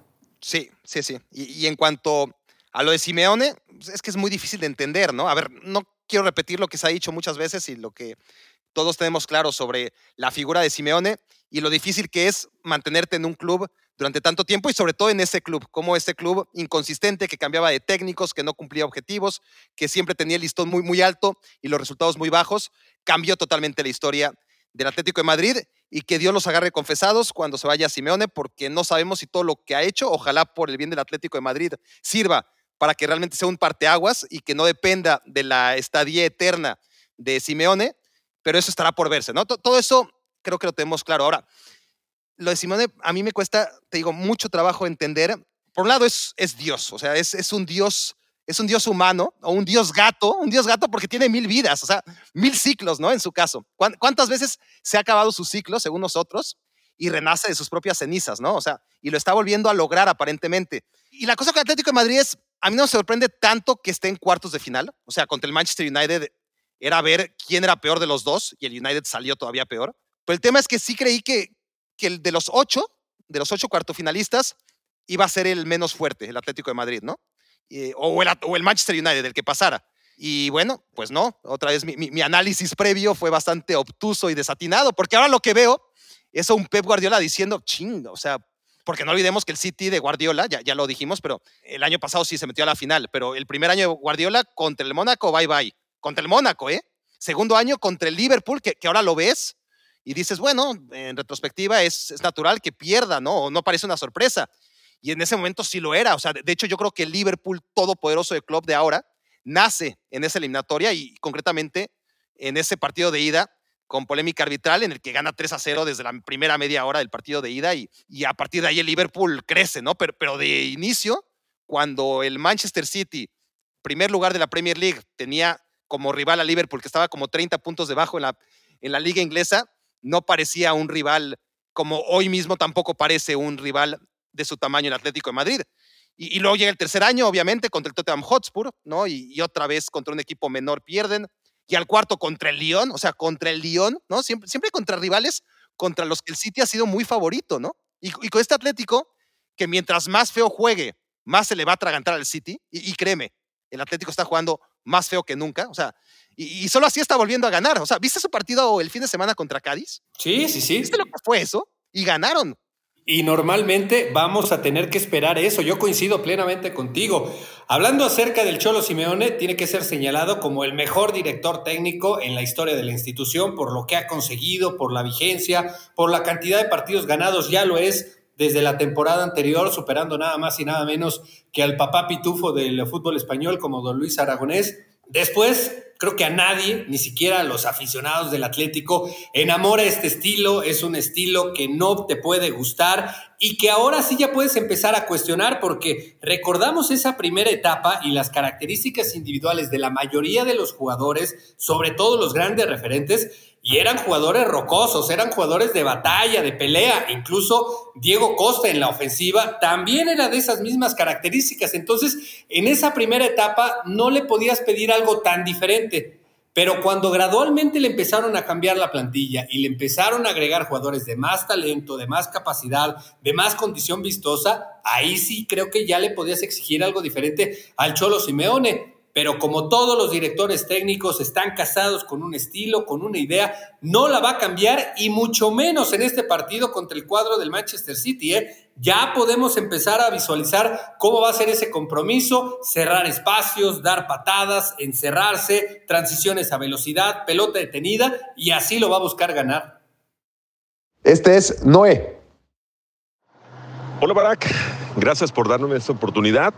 Eh, fíjate que te quiero preguntar a ti eh, sobre el récord que rompió Cristiano Ronaldo de máximo goleador en las ligas. ¿Crees que Messi pueda superarlo? Y para Hugo Salcedo, ¿cuál ha sido la mayor jugada de fantasía que ha tenido el, el privilegio de ver en vivo? Gracias Barack y gracias por alegrarnos el día a todos los primates con este tema del goleador, yo, creo que zanjo el debate muy rápido, ¿no? Y, no creo que, alguien me lo pueda rebatir. O sea, sería interesante saber quién va a meter más goles de aquí al final entre Cristiano Ronaldo y Messi. Eso sí me, da curiosidad, porque Messi es dos años más joven, pero a lo mejor se retira dos años antes, ¿no? No lo sabemos, ¿no? O sea, era una muy buena oportunidad llegar a la Liga en este sentido para meter, no sé, 70 goles en dos años y no va a ser así. Creo que queda claro que no está por la labor Lionel Messi de que sea así por su primer año, a nivel producción goleadora, ha sido muy flojo. Y con el tema de Cristiano Ronaldo, pues sabemos que, tiene mucha más obsesión con meter gol y, seguramente seguirá metiendo bastantes más, así que yo no creo que, que, Messi le alcance en ese sentido. Al contrario, si los dos partieran de cero en este momento, igual y apostaría por Cristiano Ronaldo, aún siendo dos años mayor, pero habrá que ver dónde acaban sus carreras y dónde inflan ¿no? E, esa cantidad de goles, si en el fútbol de Qatar o en el fútbol de la MLS, en fin, hay muchas variantes. Y lo del tema este del máximo goleador de todos los tiempos, pues está muy bien, pero yo lo que digo es, claro, qué buen récord, uno más, que corrobora el magnífico delantero que hemos presenciado, hemos tenido una gran suerte de, de presenciar al máximo goleador de todos los tiempos, pero es el máximo goleador de todos los tiempos, es eso. Ni es el mejor goleador de todos los tiempos necesariamente, ni es el mejor futbolista de todos los tiempos, porque si bien eso se trata de meter goles y tendría cierta lógica que el que más goles haya metido en todos los tiempos sea considerado o que pida un lugar entre los mejores de todos los tiempos, al final creo que se zanja, insisto, muy fácil. ¿Cómo se llamaba el otro tipo? Eh, Hugo, ayúdame. ¿Viscan? Viscan, exactamente. ¿Y su primer nombre, Joseph? Ajá, Joseph Viscan. Bueno, tú y yo nos preciamos de, ser amantes del fútbol y, y de su historia y de, habíamos realmente oído hablar de Vizcan. Lo, considerábamos el mejor jugador de todos los tiempos porque era el máximo goleador de todos los tiempos. No, no, no, de ninguna forma. Empezó a tomar relevancia cuando se acercaba justamente el récord de Cristiano. Es un gran récord, pero no significa absolutamente nada. Como no significó cuando lo tenía Vizcan, tampoco tendría que significar porque ahora lo tiene Cristiano Ronaldo. Pero bueno, te preguntaban sobre tu jugada que hayas presenciado en un estadio que, ¿Ya la tienes? O sea, te di mucho tiempo para pensarla. ¿eh? Sí, por supuesto, pero al instante, lo hubiera podido responder al instante porque no tengo ninguna duda que para mí la jugada de fantasía, la jugada por las que mueres más importante que me ha tocado ver en un escenario y que además es para mí la mejor en la historia del fútbol mexicano, es aquella inolvidable Rabona de Edu en la cancha del Estadio Azteca, clásico frente a las Chivas Rayadas del Guadalajara, semifinales de la temporada 90-91 y que además termina con ese remate espectacular del bíblico Toniño. Esa sin duda ha sido y por mucho la mejor jugada por las que mueres que he visto en un escenario. Esa es buena, esa es buena, aunque la mayoría de los primates no tendrán ni idea, ni de, Exacto. Hay que ni de Edu, ni de Toniño. Ni de nada de esa época. sí, pero bueno, yo, yo sí que me acuerdo, me acuerdo. Difusamente, pero sí fue una, una jugada que, que hizo historia. Como hay jugadas que hacen más historia que títulos, ¿no? Al final, en el día a día, siempre hablamos de, bueno, el título, bueno, el balón de oro, cosas que, que luego, entre, sobre todo cuando el Leicester City gana un título, pues ahí sí, te vas a acordar toda la vida del título que ganó el Leicester City y en qué año fue, ¿no? pero la mayoría de los equipos que ganan todos los años, pues ya te pierdes, ya, ya perdiste la cuenta si llevan 32 ligas o 33 o 46. Pero ese tipo de jugadas, e, e, esas cosas no se olvidan, ¿no? Y, y, son mucho más al final que los títulos porque se quedan en la memoria, independientemente de que la América haya sido o no haya sido campeón esa temporada. Sí, claro, porque de hecho esa temporada no fue campeón, terminó ganando Pumas con aquel impresionante fogonazo del Tuca Ferretti, que también entra particularmente en el recuerdo puntual de esas grandes acciones, pero sí, evidentemente esa jugada va a ser recordada no solamente por los americanistas, obviamente principalmente por ellos, porque la disfrutaron, la gozaron, la siguen viendo hoy una y mil veces a través de las reproducciones en Internet, pero incluso del aficionado al fútbol común siempre va a recordar esa jugada porque fue realmente maravillosa. Bueno, esto fue entonces el changarro. Si se preguntan, si tú te preguntas, Hugo, ¿cómo hacen para mandar sus audios? O sea, ¿cuál es el secreto? ¿A qué número deben enviarlos? Bueno, la respuesta está en capítulos anteriores de Me Quiero Volver Chango, así que chútense un episodio del pasado, calculen dos, tres, cuatro, seis meses y encontrarán en algún momento de ese episodio que escojan la dirección de correo electrónico donde pueden hacer llegar su voz aterciopelada. Bueno, tenemos que acelerar y lo malo es que nos toca Madrid-Chelsea. O sea, ¿cómo uh. diablos vamos a acelerar con Madrid-Chelsea? A ver, qué suerte tiene el Madrid. Yo, yo siempre tengo esta hipótesis, este, más allá de, de mi antimadridismo declarado.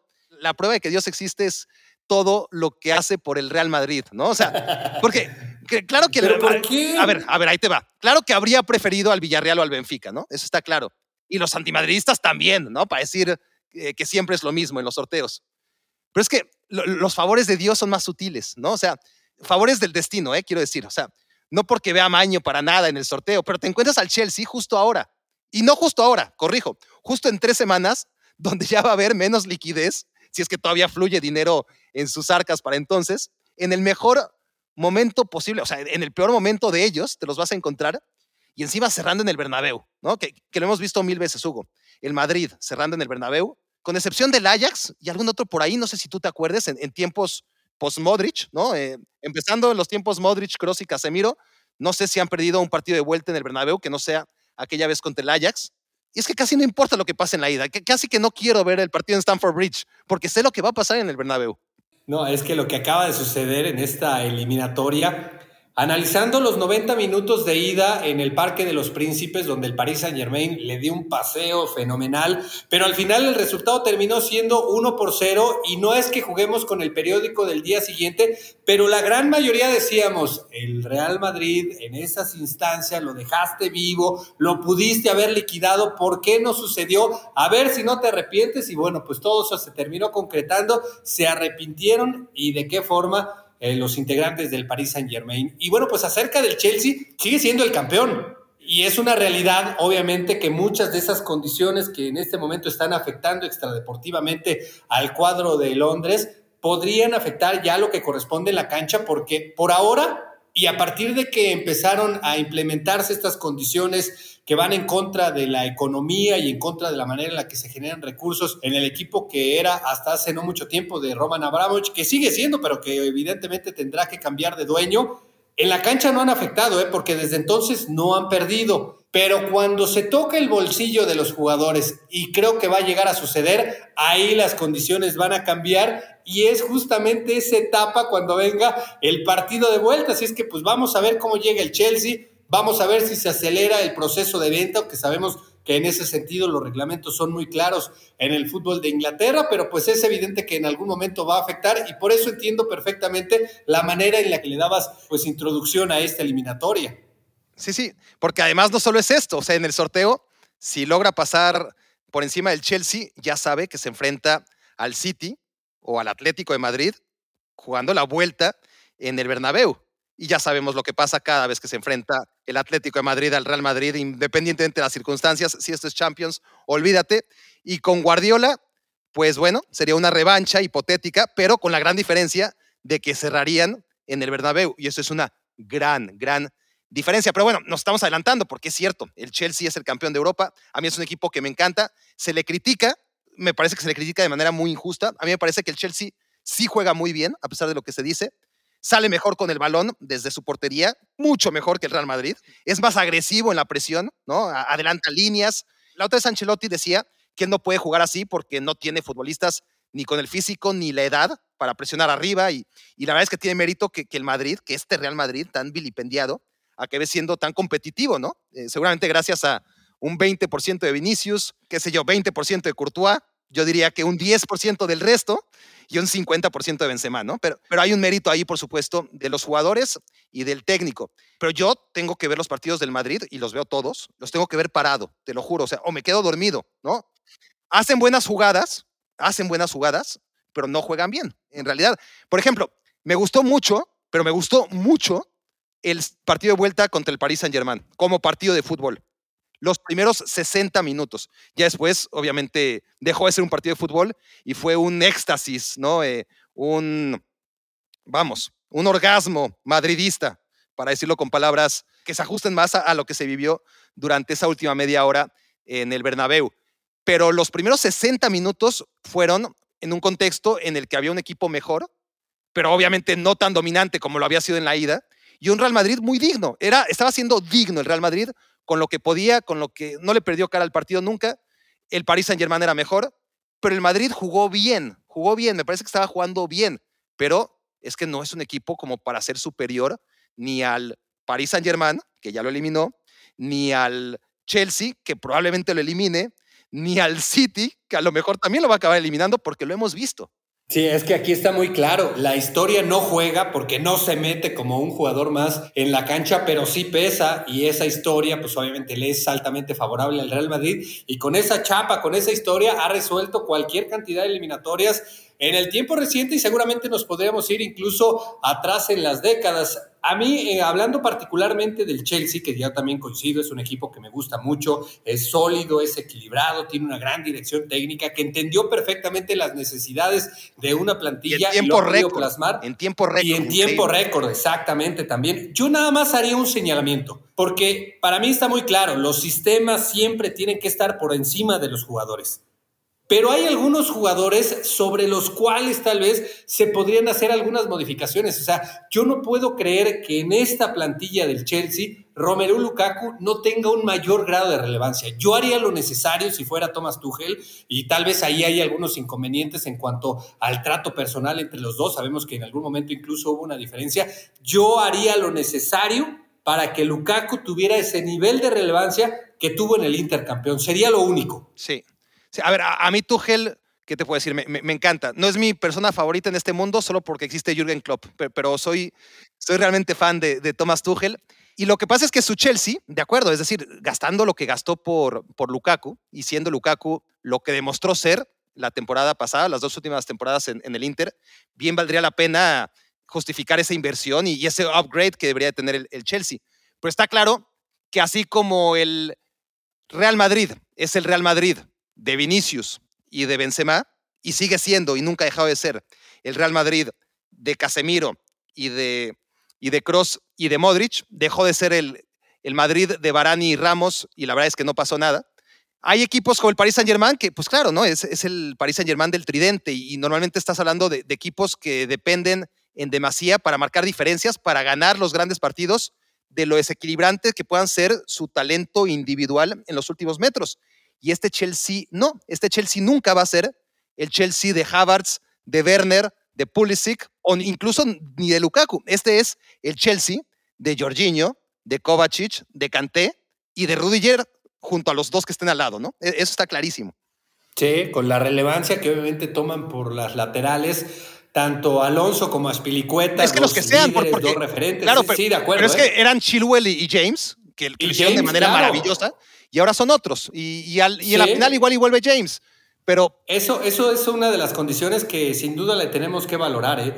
Cambia de nombres, hay algunos que son evidentemente más importantes que otros, pero aún incluso cuando cambia de nombres, no cambia el funcionamiento, no cambia el estilo, no cambia la postura, las condiciones y en muchas de las ocasiones hasta los resultados. Y ese es mérito absoluto de la dirección técnica. Ni duda cabe. Podríamos hablar de, del Chelsea mucho más, pero con el tiempo encima, tienes muchas ganas, muchas ganas de hablar de Liverpool y yo también, yo también. Me huele que va a haber poco debate aquí. Era uno de los inconvenientes de haberte invitado, Hugo. Estamos de acuerdo en demasiadas cosas. Pero lo que yo te decía, ¿no? De, lo que más me gustó del sorteo es eso, saber que el Manchester City, a ver, no, confío mucho, la verdad es que, que, avanza hasta la final por todo lo que ya hablamos y no vamos a repetir, pero sí no quería ver un Liverpool-Manchester City antes de la final. Creo que los dos merecen jugar una final de Champions, el uno contra el otro. No es porque sean ahora los mejores, que creo que hay poco debate al respecto. Hay mucha gente que todavía cree que el Bayern Múnich está ahí. Por supuesto que el Real Madrid tiene argumentos para pensar que está en ese nivel.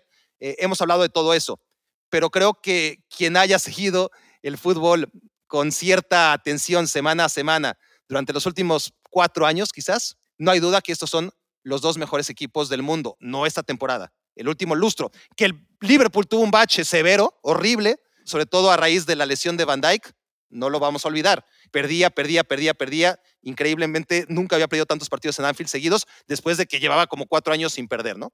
Pero fue un bache. Insisto, el Liverpool y el City son los mejores equipos del mundo. Y lo mejor de este sorteo es que el Bayern se va a poner en el camino probablemente de Liverpool, ya lo veremos, pero va a tener muchos más eh, obstáculos, quizás mucho más difíciles, el Manchester City, empezando por el primero porque, a ver, es muy difícil que me oigas a mí descartar una eliminatoria, ¿no? Eh, ni siquiera después de un partido de ida en el que parece un equipo sepultado, tendría que ser un City Sporting, por ejemplo, ¿no? Como para que yo dé realmente por terminada una eliminatoria y mucho menos antes de que se empiece a jugar. Pero es que esta eliminatoria, Hugo, es el peor Benfica que he visto en mi vida y está en cuartos de final. Sí, sí, sí. No, es que lo que sucedió en ese partido, no en el partido, en términos generales en toda la eliminatoria contra el Ajax, fue un dominio abrumador en donde desafortunadamente los neerlandeses no tuvieron contundencia. De haber encontrado esa contundencia que sí tuvieron en ediciones pasadas, eso habría terminado con una diferencia muy clara hacia el conjunto del Ajax. No la tuvo, sí la encontró el cuadro de las Águilas del Benfica en Darwin Núñez, que empieza a aparecer de manera muy significativa en momentos puntuales de esta escuadra y creo que seguramente será una de las próximas grandes ventas que tenga el cuadro lusitano, pero sí, yo coincido. Mi gran favorito, no de la eliminatoria, mi gran favorito en este torneo es el conjunto de Liverpool. Hace no mucho tiempo destacábamos un tridente ofensivo que era espectacular, que era maravilloso, que enamoraba al que sea. Bueno, a ese tridente que se mantiene muy vigente, hay que sumarle a Diogo Jota. Un equipo de básquetbol, y desde luego, Ah, exacto. Y desde luego a Luis Díaz, que también se ha incorporado de manera extraordinaria. Después, referentes claros en todos los puestos. En la saga central no hay ninguna duda. Con Virgil, que se ha recuperado de esa gravísima lesión y ha vuelto a ser el mismo. En la portería hay la garantía extraordinaria de Alison Becker, uno de los mejores guardametas del mundo. Y después lo que está ofreciendo a Trent Alexander Arnold por esa banda de la derecha es espectacular. Un lateral derecho que es en la Premier con todo lo que esto significa, el mejor asistente, para mí no tengo ninguna duda, el Liverpool es el gran favorito, el rival a vencer en esta edición. Que no le ponga nada más a Alexander Arnold a Martinelli, porque, bueno, y cómo lo hizo pedazos. Obviamente, defendiendo tiene sus problemas, pero es tan bueno para defender el espacio y es tan rápido que, que compensa, ¿no? Eh, que defensivamente sea lo que es Arnold y sobre todo todo lo que puede ofrecer en ataque. Para mí el Liverpool ya era el favorito desde el arranque, ¿no? Y, lo es más aún ahora que veo las llaves, porque, porque el Benfica era el más asequible de las siete bolitas que, le podían tocar, ¿no? Y, y porque ya puestos a escoger en semis, no es que el Bayern sea buena noticia, ¿no? No quiero descartar al Villarreal, pero por lo mismo, ¿no? Porque no descarto al Villarreal y ya tenemos problemas con el Bayern, ¿no? No me parece a mí que el Bayern, tal y como está ahora, ya veremos en abril, no lo veo como una amenaza a nivel que podría ser el City, ¿no? o incluso el Chelsea o el Real Madrid no lo sé, creo, creo que sería un rival espectacular, pero, yo soy de la teoría que el Bayern de Hans Flick, que, era magnífico, yo creo que tuvo cierta fortuna, Hugo, porque, sobre todo porque el Atlético de Madrid le hizo la tarea eliminando a aquel Liverpool en Anfield, ¿no? que, que era el campeón de Europa y el gran favorito. Me hubiera encantado verlos frente a frente, no sucedió. Y bueno, eh, luego el Liverpool, claro, perdió ese partido contra el Cholo en Anfield, la lesión de Van Dijk, la lesión de Fabiño, Em, bueno, Allison, Allison se comió a Carius, se, convirtió en Carius durante varios meses, ¿no? ¿Te acuerdas? Sí, por supuesto. Y, fue un desastre, pero, pero nomás un ratito. para mí el Liverpool no ha dejado de ser el mejor cuando ha estado en situación óptima. Y si le gana el Benfica, pues a ver, yo soy de los que pensaba que no había forma que, no sé, que el Porto le ganara a la Juventus el año pasado, ¿no? O que el Lyon le ganara al Manchester City hace dos años. Pero es que este Benfica está muy lejos del nivel de aquel Porto y, de aquel Lyon. Y el Liverpool no es el equipo blandengue que a veces suele ser el City en estas circunstancias, ni tampoco la Juventus, que ya sabemos que en Europa tiene unos complejos que le persiguen año con año, ¿no? Entonces, por eso no le veo forma de que nos sorprenda.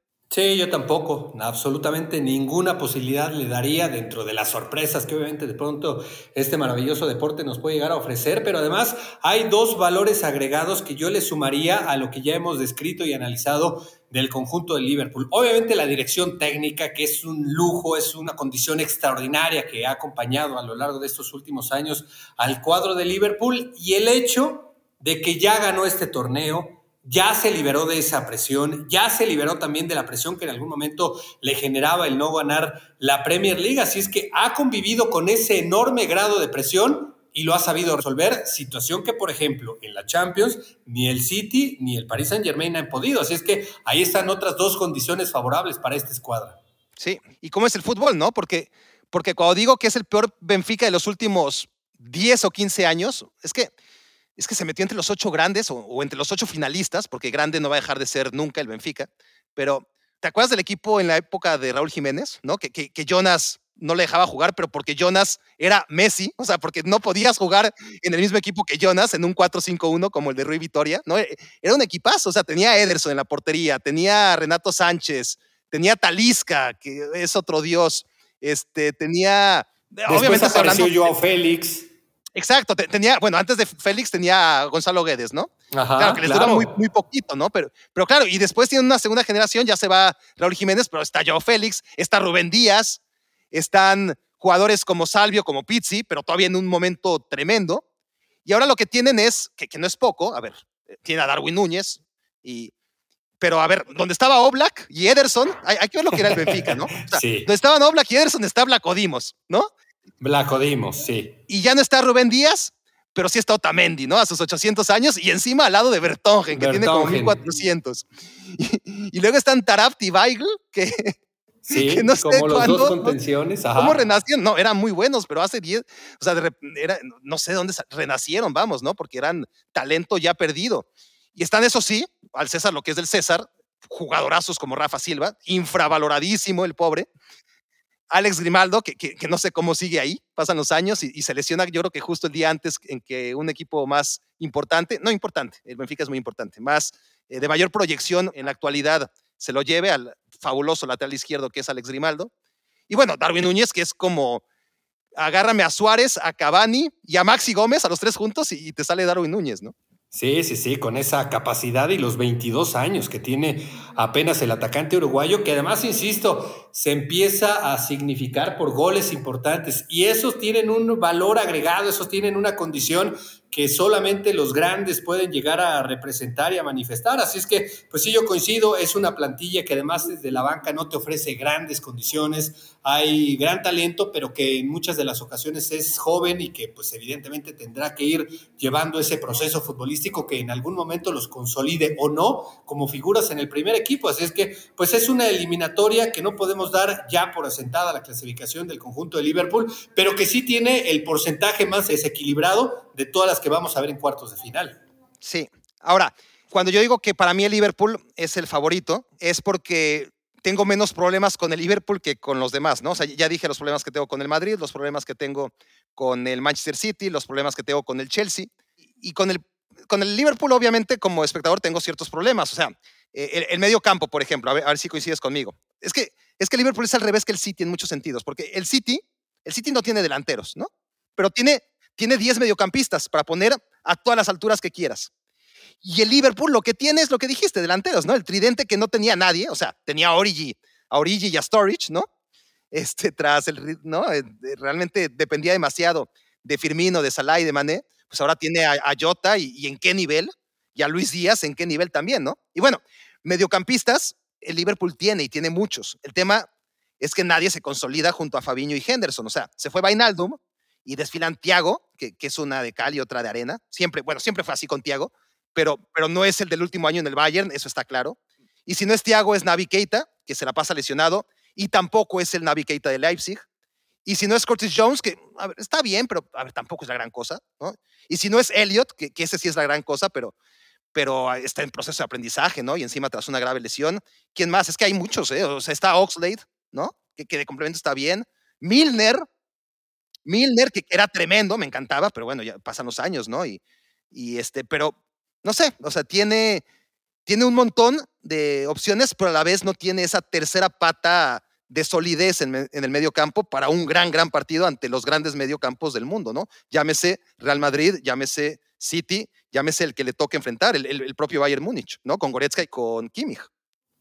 Totalmente, y es que en este sentido la responsabilidad debería de caer sobre Thiago Alcántara. Es un jugador cuyas virtudes técnicas le deberían de permitir ser una figura, pero da la sensación de que tiene una mejor relación con el balón que con el desempeño colectivo y con los resultados, porque no es un jugador que tenga tanto gol, no es un elemento que tenga tanta asistencia. Eso sí, en el manejo, en la técnica, en la claridad y hasta en la vistosidad es maravilloso, pero sí es claramente un jugador que cuando pasen los años y cuando seguramente lo recordemos una vez que ya se haya retirado, siempre a todos nos va a quedar la sensación, debió haber sido mucho mejor de lo que fue. Pues sí, es así. Bueno, diría que este podcast debió ser mucho mejor de lo que fue, pero, pero difícilmente me habría pasado mejor. Fíjate que obviamente yo tengo mis bullet points, ¿no? Siempre para, para tratar y, y, tengo que ir tachando, típico, ¿no? Esa es la historia de la televisión, ¿no? Eh, el, el schedule, ¿no? Este, el rundown, Ajá. siempre es una declaración de buenas intenciones y a la mera hora tienes que ir eh, tachando de, a, de arriba, de, de, abajo para arriba, ¿no? En cuestión de prioridad. Pero no hay ningún problema, yo creo que, que nos podemos volver a reunir en cualquier tiempo. De hecho, nos tardamos mucho, ya te lo había dicho. Eh, sí, tuvimos sí, sí, mucho tiempo sin, sin, hacerlo, pero la buena noticia es que tenemos tiempo de sobra para enmendarlo porque, porque hay que hablar de lo que va a ser la Champions League. Nos queda la Champions League como lo que es, como lo que estamos acostumbrados hasta 2025. Es una cuenta regresiva y, y creo que es muy interesante hablar de esta nueva Superliga auspiciada por la UEFA y con el nombre de Champions League, pero que ya va a ser otra cosa totalmente distinta, ¿verdad? Y, y, bueno, pero, pero es un muy buen tema y es una muy buena excusa para hablarlo en otra ocasión, mi querido Hugo. Sí, totalmente, pero ya está el compromiso, sin ningún tipo de duda, porque ha sido una charla muy amena, muy chingona, hablando, insisto, de esto que tanto nos apasiona, esto que tanto nos gusta, y además, eh, refiriéndonos ya particularmente al torneo, pues el mejor de todos, porque no hay ninguna duda que el Mundial tiene su condición especial, cada cuatro años, ojalá, y yo también coincido, siga siendo cada cuatro años, pero la Liga de Campeones siempre va a tener ese toque especial, esa condición que lo hace único. Así es que aquí estamos a la orden, siempre para hablar de esto que tanto nos emociona y apasiona. Bueno, eh, aprovechamos que es más uno o dos minutos más con todos los que ya llevamos encima. Y si los primates llegaron hasta aquí, es porque les ha encantado que, que seas el invitado de esta quincena. Así que querrán saber dónde pueden encontrarte. Así que Promocionate, por favor, Hugo.